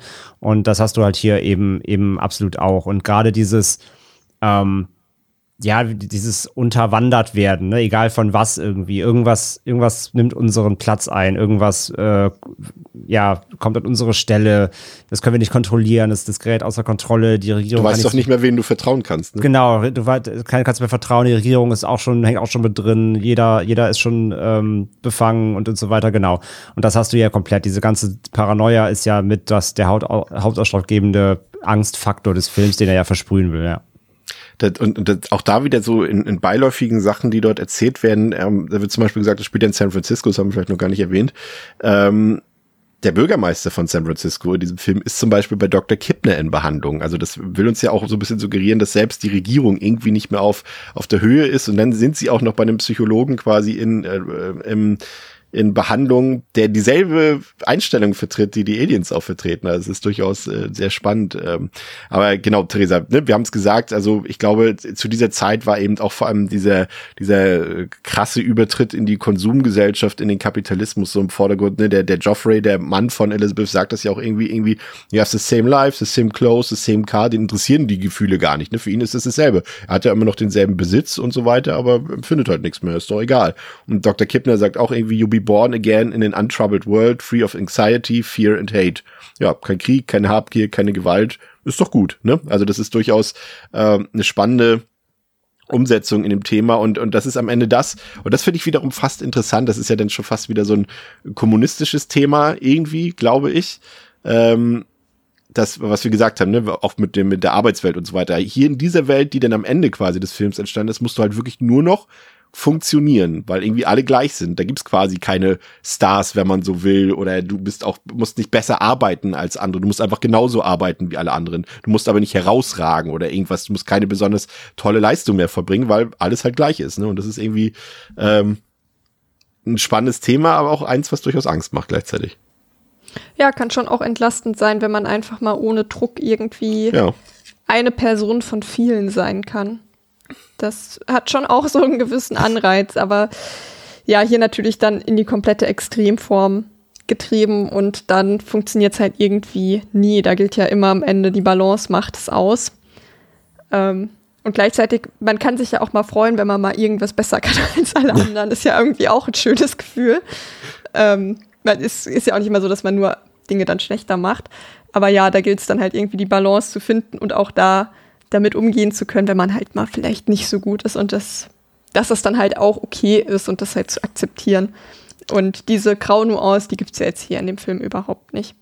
Äh, by the way, finde ich es übrigens auch sehr famos, dass, das, dass der Film uns ja auch schon so gesellschaftlich darstellt, so ja dehumanisiert, dass wir gar nicht mitkommen, mitbekommen oder dass die meisten Leute gar nicht mitbekommen, dass da gerade eine Alien-Invasion stattfindet. Das ist, muss man halt auch erstmal schaffen, als Gesellschaft so zu, ja, so wenig zu funktionieren in dem Sinne. Theresa, eine Frage noch, weil du mhm. bist jetzt äh, unsere weiblich gelesene Person hier in der Runde. Ähm, ich habe eine Theorie gelesen, dass diese ganze Art, wie die Aliens die Kopien anfertigen, dort mit diesen Pots dort, also mit diesen, äh, wie, wie hieß es auf Deutsch nochmal? Jetzt fehlt mir das Fort gerade. Äh, Schoten? Ich, ich habe es auch auf Englisch gesagt, ja, ich kann es dir also tatsächlich also, auch diese, nicht sagen. Diese Plant Pot People heißen sie ja auch, ne? Das gibt es sogar im Wiki zu. Ähm, dass das durchaus auch so ein bisschen ähm, die menschliche Reproduktion im Frauenkörper darstellen soll, weil alles auch sehr, jetzt denke ich mir ein Wort aus, sehr vaginisiert aussieht das Wort gibt's nicht, aber du weißt, was ich meine. Ähm, sieht mhm. alles sehr nach, nach Geschlechtsteilen aus, was dort passiert. Sowohl diese Blüten und Knospen, die sich dort so entwickeln und wie die Menschen halt so rauskommen aus diesen Pots. Äh, ja, finde ich schon. Ja, ich meine, ich würde jetzt, glaube ich, nicht zu viel reingeben an Interpretation, weil es ist ja auch irgendwie logisch, dass man vielleicht ein Bild, was man irgendwie kennt, ähm, verwendet, um diese Geburt darzustellen, damit man auch rafft, was es irgendwie sein soll. Also ich würde das jetzt nicht abstreiten, dass es da eventuell Parallelen gibt und halt auch zum menschlichen Geburtsprozess dann irgendwie, ähm, das finde ich irgendwie schon plausibel, aber ja, ist mir jetzt auch nicht so krass aufgefallen und da weiß jetzt auch nicht, inwieweit das so viel zur ja, einer Erklärung oder einer Interpretation zum Film beiträgt. Jetzt ja. haben wir im Film, André, ein paar Entwicklungen. Ne? Ähm, da gibt's ähm, eine Szene, die mir zum Beispiel richtig gut gefällt, ist die als, als äh, Matthew, also Dr., ich vergesse mal den Namen, Dr. Bennell, heißt der Dr. Bennell? Ja, Dr. Bennell ähm, dort äh, schläft und um ihn herum quasi die Kopien quasi entwachsen dort. Äh, diese schreienden Kopien, äh, auch eine sehr schöne Szene. Ähm, und dann, dadurch fällt ihnen ja dann irgendwann auch auf, auf, dass sie nicht schlafen dürfen, ne? weil in der Zeit halt äh, die Aliens quasi diese Kopien anfertigen. Und diese Schlaflosigkeit, ähm, die führt ja auch so ein bisschen zu einem geistigen und körperlichen Zerfall der Figuren. Das fand ich auch sehr schön umgesetzt, weil es ja auch wieder noch so ein bisschen das, was wir bei Nightmare on Elm Street später noch haben, ne, dass du irgendwann auch gar nicht mehr klar denken kannst. Ne? Und gerade wenn du eigentlich voll auf der Höhe sein musst, äh, kommt dir das hier so ein bisschen in die Quere, das Ganze, ne? Ähm, das fand ich eigentlich ganz gut. Aber auch so andere Sachen, dass zum Beispiel, das, ne, dass nicht alle Figuren hier quasi den Weg bis zum Ende mitgehen, David zum Beispiel. Später äh, geht ja mit Nancy quasi auf Konfrontation mit den Aliens, ähm, kommt nicht lebendig zurück, sondern nur als Kopie. Dr. Kidner kommt irgendwann als Kopie zurück. Wie gesagt, ich behaupte, er war von vornherein eine Kopie, aber das ist dann, glaube ich, eine eigene Interpretation von mir. Aber ich fand durchaus, dass die Entwicklung im Mittelteil, ähm, die haben mir durchaus Spaß gemacht. Ähm, ja, absolut. Sehe ich auch so. Also die einzelnen, die einzelnen, die, gerade die Einzelszenen eben wie das mit dem, diesem Garten. Also die wirkt auch so ja. krass abstrakt einfach. Also natürlich kann man auch sagen, so, warum pennt er da ausgerechnet im Garten so irgendwie, aber ähm, das, das wirkt so gestellt auf der einen Seite, auf der anderen Seite aber auch so, so krass surreal, äh, träumerisch fast schon. Ja. Ähm, weil du hast immer, du hast immer ihn und dann hast du auch immer die Close-ups, ja, wie so langsam sein Gesicht anfängt zu schälen, ne, so von diesem, ja, von, der, von, ja. dem, von dem Kopierprozess. Gleichzeitig siehst du halt dann auch zum ersten Mal so richtig, wie diese ähm, Kokons oder whatever da so arbeiten und wabern und das ist einer der der Hauptszenen, ja, wo du auch so ein bisschen die Effektarbeit mal richtig siehst und das ist schon, die bleibt auf jeden Fall hängen, definitiv.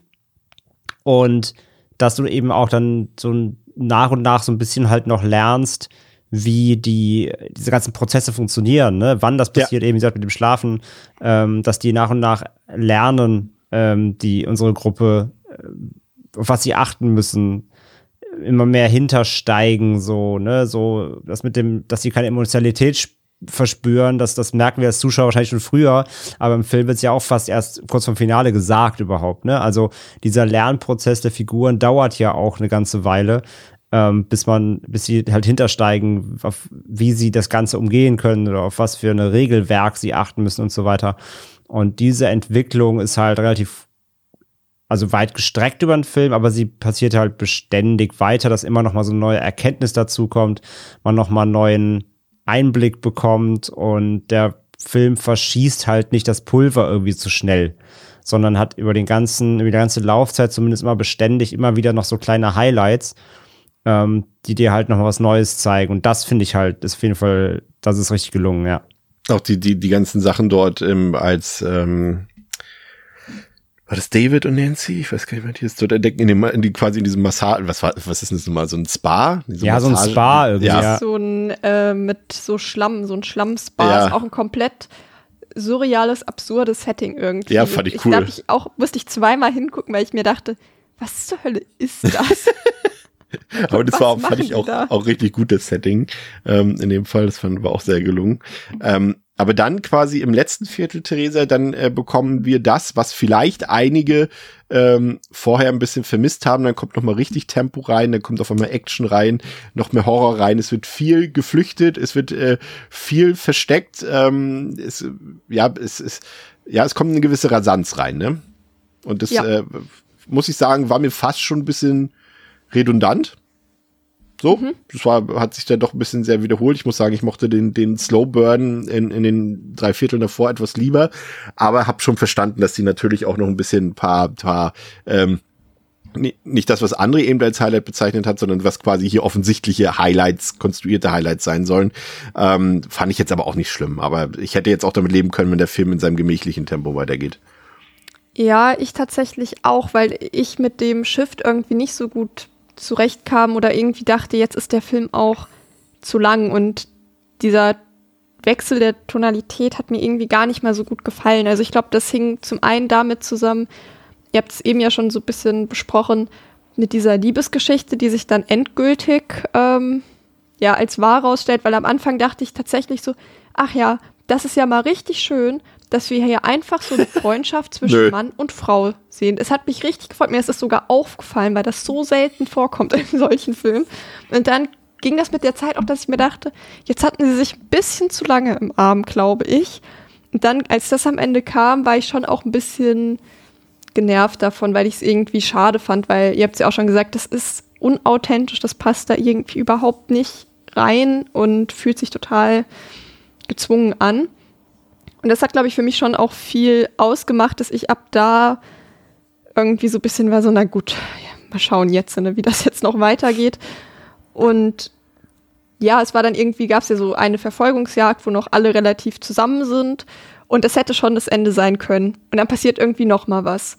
Und dann dachte man, okay, jetzt sind sie entkommen. Ach nee, doch nicht. Und dann noch mal was. Ach nee, doch nicht. Und dann noch mal was. Und das war ein bisschen zu viel am Ende für mich. Und dann habe ich auch bemerkt, dass ich irgendwann dachte, ja, jetzt reicht's auch mal. Und jetzt habe ich gerade auch nicht mehr so die Kapazitäten, irgendwie aufzupassen, was da gerade passiert, weil es mich nicht mehr so doll interessiert hat. Weil jetzt das eigentlich Spannende ja auch schon erzählt ist. Also was, worum geht's jetzt eigentlich noch? Und da habe ich halt auch bemerkt, dass der Film mich so im letzten Drittel dann ein bisschen verloren hat, obwohl da ja eigentlich erst die Action reinkommt.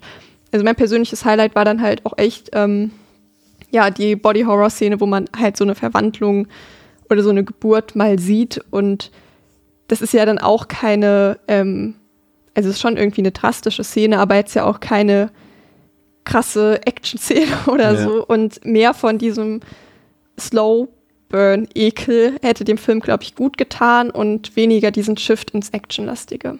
Fand auch äh, eine meiner Highlight-Szenen, auch was Body Horror angeht, ist natürlich auch diese quasi ähm, Pot People Gone Wrong Szene mit dem Hund, der das Gesicht dieses äh, Banjo-Players, äh, Banjo-Spielers dort. Das äh, ist hat. absurd gewesen. Ja, das war aber richtig cool auf jeden das Fall. Das war richtig gut, ja. Ähm, aber André, letztendlich läuft alles, und das ist der Unterschied zum Beispiel zu dem äh, Don Siegel-Film aus den 50ern und auch zu der Romanvorlage, steuert hier alles auf ein deprimierendes Ende zu, das auch jetzt, ich habe den Film jetzt, glaube ich, das dritte Mal gesehen, ähm, auch für mich wieder komplett funktioniert hat in all seiner Verbitterung sozusagen. Ne? Elizabeth äh, wird zerbröselt, bekommt eine Kopie, Matthew sieht diese nackte Kopie vor sich, flüchtet immer weiter und irgendwann sehen wir, er ist wieder im Alltag angelangt dort quasi. Er ist wieder, geht wieder seinem Beruf nach, aber er verhält sich irgendwie auf den ersten Blick quasi so, wie er sich auch vorher verhalten hat. Und am Ende stellt sich heraus, dass er auch selbst schon eine Kopie ist und er dort auf Nancy trifft, die eben noch nicht kopiert wurde. Und sie denkt auch Matthew ist nicht kopiert worden. Und es stellt sich dann heraus, doch, er schreit sie quasi an, verrät sie damit. Und äh, ja, kommt zu einem komplett bösen, fiesen Ende, so wie man es irgendwie auch so ein Film wie zum Beispiel Der Nebel oder so kennt er ja auch das Ende äh, von der Stephen King Vorlage quasi abgeändert hat, passenderweise. Ähm, muss ich sagen, funktioniert für mich auch heute noch, weil das für mich auch sehr twisty ist, weil ich das äh, auch wieder vergessen habe vom ersten Mal. Aber das wirkt total nach, finde ich. Gerade dieses, wie Matthew sich dann, ist natürlich Meme geworden, dieses Schlussbild, ne, wie er sich dann umdreht und, und, und den Mund aufreißt und losschreit, aber ähm, verfehlt seine Intention für mich überhaupt nicht. Richtig gut. Mhm, mag ich auch total gerne immer noch, das stimmt. Also das Ende ist schön, schön fies. Ähm, klar, man kann darüber streiten, wie das Verhalten dann von ihm ist, ne, ob das nicht schon zu viel er selbst ist, äh, ja. gerade so am Ende äh, gerade im Vergleich eben zu den typischen Pot-People, die wir bis dahin im Film gesehen haben, ist er vielleicht noch zu sehr, wirkt er zu, zu menschlich noch, bevor dann äh, eben der Twist kommt. Aber so, es geht aber noch. So ist jetzt nicht, dass er da irgendwie freudestrahlend umherrennt. eben, zum Beispiel wäre er noch voll seiner selbst, auch wenn man es natürlich irgendwie am Anfang glaubt, dass er das vielleicht noch sein könnte. Aber warum sollte sich dieser Gefahr hingeben und dort normal weiterarbeiten zwischen den das würde ja irgendwie auch keinen Sinn machen, ne? Genau, genau. Von daher ist es schon okay. Und ja, das Ende ist auf jeden Fall super gelungen, finde ich auch. Das ist schön düster und passt ja auch zum Film. Was ich meine, das soll passieren, ne? Soll, also kommt halt am Ende nicht die Army und rettet den Tag, so weil die sind selber, Volk. sind selber alle, ja, sind selber alle schon assimiliert. Ähm, von daher, es gibt eigentlich keine andere, keine anderen Ausweg als diese, diese, äh, ja, dystopische Lösung, dass eben die Menschheit ausgerottet wird quasi. Und ähm, ja, von daher passt komplett zum Film, passt zum kompletten Ton des Films, zur ganzen Stimmung, finde ich auch immer noch sehr effektiv, ja. Würdest du Theresa recht geben? Ich, ich gebe ihr auch recht, das ist schon mal vorweg gesagt, äh, wenn wir sagen, dass der Film vielleicht so 10, 15 Minuten zu lang ist? Äh, ja, definitiv. Also ich finde, es, es ist nicht mal die Länge an sich, es ist halt die Mischung aus Länge und Pacing. Also ähm, das ist, glaube ich, auch für mich jetzt auch im Rewatch gemerkt nochmal, ist für mich auch die größte Schwäche für mich des Films. Also deswegen habe ich eben mal schon gesagt, ja, ne, unbedingt am Anfang gleich versuchen, in diese, diese Stimmung zu kommen, die der Film gleich von Anfang an aufbaut, diesen langsamen, äh, zu lange stehenden Bildern, dem Score, so diese wabernde dreamy Gesch Geschichte irgendwie, sich versuchen da so reinzufühlen, weil das, so bleibt der Film halt fast durchgehend und ähm, ich finde halt auf die Lauflänge von 116 Minuten mit dem Pacing, diesem sehr langsam getragenen, sphärischen, ähm, er zieht sich für mich dann doch leider ein bisschen ähm, hier und da immer wieder. Äh, Gerade in der Mitte, so wie gesagt, auch, auch wenn die Entwicklungen sich trotzdem immer voranschreiten und immer trotzdem immer neue Erkenntnisse passieren, im Mittelteil gibt's schon so Parts, wo ich dann doch wieder gedacht habe, so, boah, so ein bisschen, ein bisschen einkürzen, ein bisschen straffen. Wer wird dem Film vielleicht ganz gut tun, wenn er so 100 Minuten wäre, vielleicht zumindest. Ähm, also ja, ich finde ihn ticken, also ja, zu lang, beziehungsweise das Pacing überstrapaziert ist. Aus heutiger Sehgewohnheit gerade, meine ich halt eben, ähm, für mich dann teilweise doch ein bisschen leider. Ich kann, ich kann immer so ein bisschen, also ich sehe es genauso wie ihr, ich kann immer ein bisschen drüber hinwegsehen, weil ich mir die ganze Zeit bei vielen Szenen dann immer direkt Gedanken gemacht habe, so wie würde ich reagieren und so weiter und wie würde sich das anfühlen, weil das trägt alles so ein bisschen dazu bei, was wir anfangs gesagt haben, André, ne, dieses unangenehme, eerie, leichtschaurige Grundgefühl, dieses irgendetwas liegt hier in der Luft, aber was ist es? Alle fühlen sich irgendwie so ein bisschen paranoid verfolgt, ne? es ist eine Anspannung da, irgendwie ähm, und, und so, so Fragen, die ich mir dann gestellt habe, so ob es irgendwie, erstmal, wie muss sich das anfühlen, wenn du auf einmal, gut, in dem Fall kriegen es die Leute ja nicht mit, weil sie ja zerfallen, wenn sie kopiert wurden, aber wie es sich anfühlt, wenn du einem Eli gegenüberstehst und es sieht halt aus irgendwie wie dein bester Freund zum Beispiel oder wie deine Ehefrau oder sonst wer und auch so, so Verwe Verwechslungsszenarien, die dadurch auch entstehen, ne, damit spielt der Film ja auch ganz doll. Ist das überhaupt noch die echte Person, der ich gegenüberstehe und so weiter und so fort? Kann ich ihr vertrauen? Aber auch dieses Gefühl, was was, was äh, Matthew in mir auslöst, diese, dieses deprimierende Gefühl, du weißt, irgendwie alle um dich herum sind verwandelt, ob das Elizabeth ist, die, in die er verliebt war und so weiter und so fort. Seine Freunde sind alle verwandelt worden schon. Und ich glaube, in dem Moment, Theresa, weißt du auch selbst schon, dass es nicht aufzuhalten ist und dass es dich auch irgendwann betreffen wird, früher oder später. Und ich glaube, das ist was, was dann doch irgendwie nochmal eine extra Angst auslöst, finde ich. Und das, das porträtiert der Film für mich sehr gut. Ja, ich habe das auch gedacht. Ähm, so die Vorstellung, als einzige Person da noch da zu sein, die irgendwie noch mitbekommt, was da irgendwie passiert. Also, das macht doch auch keinen Spaß. Da hat man doch auch keine gute Zeit mehr. Und da hat man wahrscheinlich eine bessere Zeit damit, wenn man dann wirklich nicht mehr bemerkt, was hier eigentlich gerade passiert. Also vor allem, wenn man wirklich so die zu den letzten vier Personen auf der Welt gehört. Und ja, das ist ja so ein bisschen auch, was ich mir manchmal denke, wenn ich Horrorfilme gucke wo es mich wundert, was die Leute für einen Überlebenswillen haben, weil da manchmal Punkte erreicht werden, wo ich mir persönlich denken würde, vielleicht hätte es für mich an dem Punkt gereicht mit dem Kämpfen. Und hier wäre das, glaube ich, auch sowas, wenn wirklich alle um mich drum herum ähm, gar nicht mehr mit mir richtig interagieren, weil was bringt es mir, wenn ich also warum sollte ich verliebt sein, wenn ich wirklich gar nichts zurückbekomme? Das ist, ist, ist ein super spannender Punkt. Findest du oder kannst du dir vorstellen, weil das wird ja im Film durch diese clevere Montage quasi nie so richtig dargestellt. Kannst du dir vorstellen, dass das äh, Dr. Bennell aufgegeben hat? Ich kann es mir tatsächlich vorstellen, weil ich glaube auch, dass er, also das wahrscheinlich einfach sehr, sehr vielen Leuten so geht und dass man dann vielleicht einfach denkt, ja, was soll ich jetzt noch wach bleiben? Damit ich irgendwie zwei Tage länger meine Emotionen habe, dann kann ich jetzt auch schlafen gehen und dann ist es morgen auch vielleicht vorbei, weil früher oder später muss man ja schlafen gehen und früher oder später werden die einen holen und in dem Fall ja wirklich auch eher früher als später, weil das, ich weiß gar nicht, in was für einem Zeitraum man sich in dem Film befindet, aber es fühlt sich an nach vier, fünf Tage, wenn überhaupt. Maximal, ich hätte jetzt eher ja. so 42, äh, 48 Stunden gesagt. Ähm, und ich glaube, dann wäre der Schlafmangel noch nicht so akut, wie er ja, dargestellt aber da, das geht ja, geht ja so ratzfatz, da kannst du dich ja auch überhaupt nicht mehr irgendwie. Ja, das stimmt. Ich meine, da, da, hast du ja auch gar keine Zeit, irgendwie vielleicht eine Gegenbewegung zu gründen oder so. Dass ich glaube, fünf Stunden, fünf Stunden über Puppet Master oder Sword zu podcasten ist schlimmer als zwei Tage schlaflos. Glaubst du? Ja. Ich glaube, das Ich weiß es. ähm, Kommen wir mal, André, äh, zu der technischen Seite des Films, weil ne, wir sind jetzt viel über auf die erzählerischen Sachen eingegangen, aber der Film besticht ja, ich glaube, da sind wir uns wahrscheinlich einig, auch äh, in handwerklicher Sicht sehr. Du hast ihn schon mehrfach angesprochen, auch die die die Sounduntermalung, diesen wabernden Score, ne, der ist auch sehr beeindruckend, finde ich. Ne? Der hat auch sehr viel mit, mit Synthesizern irgendwie wird da gespielt, hat auch einen fetten Bass teilweise drunter. Ähm, muss ich sagen, ist schon ein bisschen ist ja herausragend. Ich weiß aber gar nicht, was mir besser gefallen hat, ob es diese Musik war ähm, von Danny Seitlin, der übrigens danach, der war so ausgelaugt vom Komponieren und von Arbeit an diesem Film, dass er nie wieder danach ein, äh, Musik für einen Film komponiert hat oder ob es das, das Sounddesign war von, von Ben Bird. Ähm, der kam frisch irgendwie gerade von Star Wars und hat dort unter anderem die Geräuschkulisse quasi für Darth Vader äh, verantwortet. Aber auch hier äh, muss man sich überlegen, dieser, genau das, was du vermeintest, dieser wabernde Score, einfach nur dieser Bass, der so ein bisschen, so ein bisschen vor sich hin wabert. Das sind Aufnahmen, ähm, beziehungsweise Mixe ähm, des Ultraschalls seines ungeborenen Sohns gewesen. Krass. Muss man erstmal drauf kommen, ne? Ja, auf jeden Fall. Also, dass, dass gerade Sounddesigner eh halt ja äh, meist sehr kreativ werden, äh, ist ja bekannt, aber das ist, das, das höre ich auch zum ersten Mal, ja.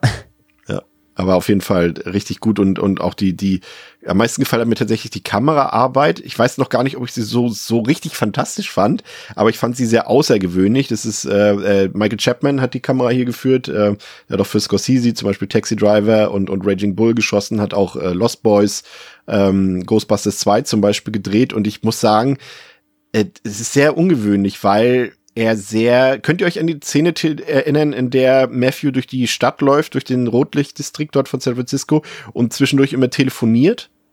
Mhm. So eine Montage irgendwie so von ja. so zwei Minuten und sowas.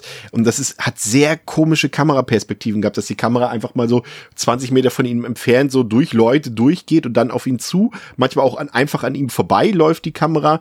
Hat viele so äh, äh, schiefe Kameraperspektiven, viele Dutch Angles. Ich dachte um die ganze Zeit, wollen sie uns damit nochmal extra zeigen, okay, wir sind in San Francisco, da kann es schon mal steil gehen. Und dann aber auch wieder gleichzeitig ähm, André so, so wechselhaft. Ne? Du hast viel mit Handkamera gefilmt und die nächste Szene ist dann wieder komplett klassisch in einem ruhigen Stil, also sehr ja, äh, Patchwork-Style kann man quasi sagen. Aber ich fand's, ich wie gesagt, ich weiß nicht, ob ich es ob ich's genial fand, aber es war auf jeden Fall außergewöhnlich. Ja, finde ich auch. Also ich sag ja, das ist halt, du merkst halt direkt, das ist halt alles sehr gestochen, es, es ist smart geschossen, die Einstellungen sind klug gewählt, du hast viele von diesen Close-Ups drin. Ähm, es, es hat eine eigene Faszination, aber die, die, die, die Art, wie der Film gedreht wurde, passt halt zu dem Film. Das ist jetzt nicht irgendwie, dass ich würde jetzt nicht sagen, dass der irgendwie her, heraussticht irgendwo groß, aber die, wie die Shots eingefangen werden, wie diese Momente eingefangen werden, und es ist halt eigentlich immer die, die Ton-Bildschere einfach halt, weil die einfach so gut aufeinander passt.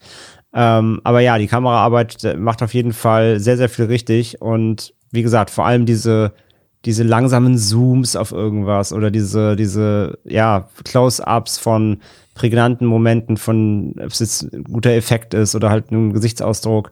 Ich finde, der macht das aus, weil das passt halt alles zu diesem Gefühl, das der Film halt vermitteln will. Der macht viel mehr Gesichtsausdrücken, tatsächlich, hast du vollkommen mhm. recht. Der herauszuheben ist natürlich äh, äh, Brooke Adams, ja. äh, nee, nee, Brooke Adams Augenverdreherei. Ja, das auch, ja, natürlich, ja, klar. Übrigens ein Zeichen ihrer Individualität. Das würde verloren gehen, wenn sie kopiert wird. Ne? Also auch da äh, in kleinen Momenten äh, wird das so ein bisschen äh, thematisiert. Im, Im letzten Drittel ist dann noch ein bisschen auffällig, dass sich der Film dann ähm, Theresa auch so ein bisschen Richtung Film Noir bewegt, so ein bisschen auch Expressionismus. So Nosferatu hatten wir hier auch schon so viel mit Schatten wird da gespielt. Ne? So zum Beispiel als die noch in der Gruppe zum Beispiel flüchten dort und wir erstmal diese riesigen Schatten dort äh, an den Hauswänden sehen und so mhm. weiter. Auch später von den Aliens, die sie verfolgen und so weiter. Das hat mir auch, auch sehr gefallen. Ne? Auch richtig gut gemacht. Ja, aber der Film ist halt visuell einfach generell sehr hm. gemacht und trägt halt auch einfach super gut zur Stimmung bei. Also gerade die Szene mit dem Telefonat, die du eben ja. äh, erwähnt hast, die ist ja auch komplett konfus einfach. Also ja. da habe ich mich auch gefragt, was, was passiert hier gerade eigentlich? Ähm, das ergibt irgendwie alles überhaupt gar keinen Sinn und entsprechend ergibt es wiederum Sinn, dass auch die Kamera überhaupt gar keinen Sinn ergibt auf den ersten Blick. Und es trägt einfach sehr zur Atmosphäre bei und ist halt auch das, was den Film irgendwie dann am Ende doch, oder eine der Sachen, die ähm, warum der Film halt irgendwie so besonders ist und halt auch einfach total gut funktioniert. obwohl er eben dieses langsame Pacing hat und am Ende dann das zu schnelle Pacing.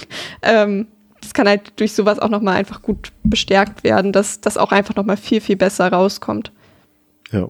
Für unsere ähm, Trivia-Freunde vielleicht noch, die auch das Original vielleicht kennen oder beziehungsweise die 50er Jahre Adaption, denn da gibt's ein paar spannende Cameo-Auftritte. So ist zum Beispiel, ähm, ihr beide erinnert euch vielleicht an den Mann, der dort angefahren wird, so halb angefahren wird oder vors Auto springt, vor, vor Matthew und Elizabeth, ähm, der dann ja auch dann ähm, tot in der nächsten Straße dort um die Ecke liegt.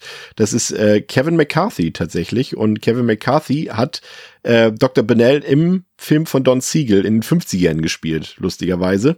Und Don Siegel selbst ist auch als Taxifahrer zu sehen in dem Film. Also da kann man ähm, durchaus ein paar Cameo-Auftritte beobachten. Ich muss sagen, mir haben die Cameo-Auftritte des Kameramanns nicht so gut gefallen. Ich habe leider irgendwann angefangen, ähm, auf öfter auf Pause zu drücken, weil ich einmal in diesen Telefoniersequenzen ähm, Theresa den Kameramann gesehen habe in der Telefonzelle, wie er sich gespiegelt hat. Und dann habe ich ihn dauernd gesehen. Also das haben sie irgendwie nicht gut kaschiert, dass der da zu sehen ist. Vielleicht, das ist vielleicht äh, denn der Nachteil äh, von heutigen irgendwie Ultra-HD-Medien, dass man das halt alles dann doch irgendwie haargenau sieht. Aber Theresa, kommen wir zu deinem Fazit und deiner Sternewertung. Ja, Vielleicht dazu noch, weißt du, auf Tubi ist die Qualität auch in der Regel nicht gut. ja. Und das Thema hatten wir ja schon häufiger, dass ich einfach der Ansicht bin, dass du viel zu qualitativ hochwertig Filme guckst. und dass das vielleicht manchmal einfach nicht gut ist. Und dass vielleicht so nicht so guter Fernseher und bisschen nicht so gute Tubi-Qualität auch ähm, gut sein kann für so einen Film. ähm, mir ist es tatsächlich nicht aufgefallen, aber ich habe den Film jetzt ja auch das erste Mal gesehen und ich glaube, dann passiert da auch so viel anderes, dass man ja. darauf nicht achtet. Ich habe so jetzt schon das Gefühl, dass ich ähm, ganz, ganz viele Kleinigkeiten im Hintergrund einfach nicht mitbekommen habe, weil ich sie jetzt auch gar nicht hätte aufnehmen können, ähm, wenn ich den Film, also wenn man den Film vorher nicht kennt. Ja, aber zu meiner Bewertung und meinem Fazit. Ich ähm, genau hatte irgendwie ein bisschen mehr Body Horror erwartet. Es beschränkt sich dann ja irgendwie doch auf so zwei Szenen, vielleicht drei. Ähm, ich war dann aber trotzdem, es war halt am Anfang, dass ich so ein bisschen verwirrt war und so ein bisschen dachte, kommt es jetzt oder nicht? Aber als mir klar war, okay, das ist jetzt gerade einfach nicht Phase, war ich dann auch cool damit und konnte mich dann auch gut darauf einlassen und war dann eben doch gefesselt darüber, also davon, was jetzt eigentlich da vor sich geht und wie sich das entwickelt und wie sich dann am Ende halt auch ähm, ja die die Invasion der Außerirdischen, wie die dann halt genau aussieht. Wir haben schon gesagt, das Visuelle ist wirklich super in dem Film. Die Effekte, die es dann gibt, sind halt auch richtig, richtig klasse. Dann gibt es immer mal einzelne Sachen, ähm, mit denen man halt gar nicht rechnet. Halt eben zum Beispiel dieser, dieser Mensch-Hund-Hybrid, ähm, wo ich wirklich dachte, was kurz auf Pause, was passiert hier gerade? Das hatte ich halt relativ häufig und das ist eine schöne Kombo mit diesem eher langsamen, dass man trotzdem immer wieder überrascht wird aber auf so eine überhaupt nicht Jumpscare-artige Art und Weise. Und das ist irgendwie auch mal wieder ganz erfrischend. Ähm, allgemein bin ich großer Fan der 70er Jahre, also auch gerne auch noch ein bisschen früher eigentlich. Und habe mich entsprechend gefreut, dass ich den Film jetzt endlich mal nachgeholt habe. Ich habe den schon lange auf der Liste, aber irgendwie, ja, wie das mit der Watchlist so ist, sie ist halt einfach sehr, sehr lang und man kommt nicht vorwärts. Sie wird nur voller mit jedem Tag im Grunde genommen. Und das freut mich einfach total, dass ich den jetzt gesehen habe. Mich hat gestört die Love Story, die hätte ich absolut nicht gebraucht. Das war ein richtiger Downer für mich. Und halt eben der, ja, der Shift der Tonalität am Ende. Da war ich dann irgendwie doch, hatte ich Probleme, mich zu konzentrieren und mich darauf zu fokussieren, was da passiert. Da hat er mich irgendwie ein bisschen verloren. Aber insgesamt gebe ich dreieinhalb von fünf. Ich war doch erst, also ich habe dann auch auf Letterbox relativ früh gesehen, dass er sehr gute Bewertung hat bin entsprechend nicht davon ausgegangen, dass das jetzt ein trashiger Film ist. Und ich glaube, er ist halt genau das, was man im Grunde genommen von so einem Film erwartet, wenn man sich so ein bisschen mit der Zeit auskennt ähm, und Bock auf solche Filme einfach hat. Und ich, mir hat der wirklich sehr, sehr gut gefallen. Und ja, ich habe mich auch so gefragt, ähm, ob der wohl funktioniert für Leute, die ansonsten jetzt mit 70er Jahre Horrorkino noch nicht so viel am Hut haben. Und ich kann mir trotzdem vorstellen, dass es eventuell ein guter Einstieg sein könnte. Ja. Ja. Das stimmt. Ähm, das war's. Damit der André nicht seinen Standardspruch loslassen kann, weil er auch schon vermiemt wurde, ähm, bist du als nächstes dran mit deinem Fazit? Na gut. Ähm, ja, Invasion of the Body Snatchers ist für mich auf jeden Fall ein, ja, zu Recht irgendwie halt Kultfilm des Genres, auf jeden Fall. Ähm, er ist halt ein sehr prägnanter Film, der sowohl vom Look, vom Sound, eben vom ganzen Storytelling sehr eigen ist, eine sehr eigene Marke aufgedrückt bekommen hat, was eben am Cast und eben natürlich auch in der ganzen Audiovisualität, mein Gott, Zungenbrecher, ähm, liegt. Und ja, bin gerne wieder reingegangen jetzt im Rewatch und war direkt in der Atmosphäre auf jeden Fall drin. Das schafft der Film wirklich extrem gut. Wie gesagt, dieses Bedrückende, dieses, dieses Nihilistische, dieses eigentlich weißt du, eigentlich weißt du mit dem ersten Bild und dem ersten Ton schon, dass der Film nicht gut enden wird. So, dass, dass dieses, dieses Feeling ver, versprüht er halt sofort. Und das mag ich schon echt gern. Das macht er wirklich stark. Ähm, ich mag die Figurenkonstellation. Ich mag die Effekte, die, die Ideen, die drin stecken, wie sie sich langsam eben aufbauen, dieses Mysterium, was beobachtet wird durch die Figuren, ja, sei es der erste Müllabtransport, der, wo dir erst später klar wird, eben, eben dann nach einer Stunde, was da eigentlich gerade passiert ist, weil sich eben diese Erkenntnisse eben langsam erst aufbauend ergeben, so das mag ich wirklich total gerne, äh, mag halt, wie gesagt, vor allem auch diese, ähm, diese Ausweglosigkeit drin, diese Paranoia, die drin steckt, die Figuren, die irgendwann nur noch so rumirren wie in so einem Labyrinth. Und was wir auch übrigens gar nicht genannt haben, oder zumindest äh, passt jetzt nicht ins Fazit unbedingt, aber trotzdem natürlich auch, ich bin ja ein großer Faculty-Fan. Und ähm, mag ich halt auch, wie natürlich, wie du auch schon dann in Faculty wenn du Faculty guckst, die ganzen Referenzen, gerade auf den 78er, da sind ja. teilweise auch Lines drin, die fast eins zu eins daraus stammen, äh, so, ähm, so das übertragen. So, von daher hat er seine Fußspur auf jeden Fall ja auch gesetzt, ähm, auch wenn er selber ja nicht das Original ist, aber er der 78er ist einfach ein stilistisch wirklich sehr, sehr, ähm, sehr, sehr runder Film. Und ja, wie das größte, größte Manko für mich ist einfach eben die Mischung aus Laufzeit und Pacing. So, es ist einfach eine Sehgewohnheit, auf die man sich einlassen muss. Ich konnte es beim Rewatch jetzt eben wieder nicht komplett einfach. Ähm, der Film verliert mich so in der Hälfte, so im letzten Drittel immer so ein bisschen, weil er dann einfach doch so, da gibt's dann so kurze Highlight-Szenen, danach fällt der Film erstmal wieder sehr runter und dann gibt's gefühlt nochmal so einen neuen Aufbau irgendwie und ähm, ja, da, da, das hat hinter sich für mich einfach leider ein bisschen. So, es ist wie gesagt ein großes Sehgewohnheitsproblem. Ich glaube, damals hätte man den 78 im Kino irgendwie gesehen, wäre ihm das nicht so aufgefallen. Das war natürlich eine ganz andere Zeit. Und äh, ich meine, heute, heute haben wir Filme, die dauern im Schnitt meistens zweieinhalb Stunden. Also von daher, also es ist nicht die Laufzeit per se, aber es ist eben die Mischung mit diesem sehr, sehr ähm, ich möchte ihn eben nicht drögen oder träge sagen, weil er, das, er macht das ja bewusst. Aber ähm, bei mir schafft er es halt nicht über die Laufzeit dann eben komplett diese Aufmerksamkeitsspanne so hoch zu halten, trotz all dem, was er richtig macht.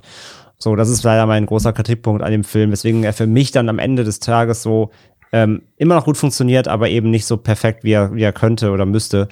Ähm, und auf jeden Fall rettet es aber dann eben das Finale und auch eben natürlich das, das Ende so. Das, das funktioniert immer noch super und das, das lässt den Film dann auch, ähm, ja, das, das lässt ihn so ausklingen, dass man so schön mit einem unwohligen Gefühl rausgeht, was er ja auch erzeugen will.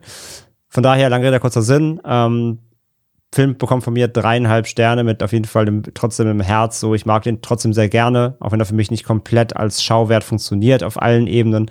Aber es ist definitiv eine Empfehlung, auch wenn man ihn noch nie gesehen hat, sollte man ihn unbedingt mal sehen. Ist das eine offizielle Abwertung von dir? Äh, tatsächlich, ja. Ich habe den, äh, ich hatte dem mal vier gegeben, ich habe ihn nochmal auf dreieinhalb runtergewertet. Ich bleib tatsächlich noch bei vier Sternen, weil dafür überwiegen für mich einfach die die gelungenen Sachen, die guten Sachen. Ähm, fand erstmal, dass ähm, die Umsetzung, dass dieses Szenario, weil wie gesagt im, im Original, also in Anführungszeichen im Original von Don Siegel, ähm, ist die Handlung ja quasi in so einer Kleinstadt, wie man das ja auch so oft in vielen Filmen kennt. Und hier wird's halt mal in die, in die Anonymität der Großstadt versetzt. Das fand ich ähm, sehr gut umgesetzt. Ich fand den Cast sehr gut aufgelegt. Es hat sehr viel Spaß gemacht, ähm, die Leute zu sehen, natürlich auch aus heutiger Sicht. Ähm, und war vor allem so von der, von der, von dem, ja, vom Sounddesign, vom Score auch von der, von dieser sehr dichten Atmosphäre überzeugt. Ähm, gehe aber insofern mit, dass natürlich ähm, etwas strafferes Storytelling dem Film durchaus nicht geschadet hätte. Aber wie gesagt, dafür überwiegen für mich die positiven Seiten, zum Beispiel das gelungene, deprimierende Finale und die kompletten ersten zwei Drittel. Deswegen bin ich bei vier Sternen. Wenn ihr quasi Beyond gucken wollt, dann gibt es, äh, wie gesagt, die anderen drei Filme. Ähm, 1956, äh, die erste Verfilmung Invasion of the Body Snatchers von Don Siegel, spielt, wie gesagt, in der kleinen Stadt. Ähm, ist da noch so ein bisschen diese Paranoia, die Angst davor, dass Kommunisten die USA übernehmen könnten, ähm, hat im Gegensatz äh, zu dieser Verfilmung hier von, von Philipp Kaufmann auch ein Happy End, ähm, welches es auch im Buch gibt. Dann gibt's die 1993er Verfilmung ähm, von Abel Ferrara, äh, Body Snatchers heißt, die spielt ähm, auf, in, einem, in der Militärbasis, ist ein bisschen kleiner skaliert, spielt viel mit Klaustrophobie, also ein bisschen anders als die anderen Filme, ähm, aber auch so ein bisschen mit Autoritäten und mit Behörden. Ich fand den tatsächlich nicht ganz so gelungen. Der hat ein paar coole Effekte und so weiter, aber da haben mich die Figuren irgendwie, das hat mich nicht so angesprochen. Ähm, und dann gibt's den 2007er Film The Invasion ähm, von Oliver Hirschspiegel, dem deutschen Regisseur, ähm, mit Daniel Craig und Nicole Kidman. Der richtet sich eher lose an den Roman, an die Vorlage, ist generell ein bisschen simpler gehalten, ein bisschen oberflächlicher, mehr Action orientiert, ähm, weniger, ja, einfach denkt viel weniger nach über seine Thematik, hat aber auch einen Auftritt von Veronica Cartwright, also ähm, da auch noch ein paar Querverbindungen. Die gibt's ja bei allen drei, allen vier Filmen tatsächlich. Ja, das soll es im Prinzip für heute gewesen sein. Ähm, nächste Woche reden wir über The Collector, also mal wieder ein, ein aktuellerer Film, ist vielleicht übertrieben, aber ein modernerer Film, ähm, knackiger Film, bin ich gespannt, was äh, André und Theresa zu dem Film sagen und ja, ansonsten schreibt uns gerne was, äh, paar nette Kommentare auf Spotify, bewertet uns gerne, besucht uns auf Steady, unterstützt uns gerne, wenn ihr wollt und ja, dann würde ich sagen, war's es für heute. Vielen Dank. Vielen Dank André, vielen Dank Theresa und bis zum nächsten Mal. Tschüss. tschüss. Ciao. Tschüss. They're coming to get you, Barbara. They're coming for you.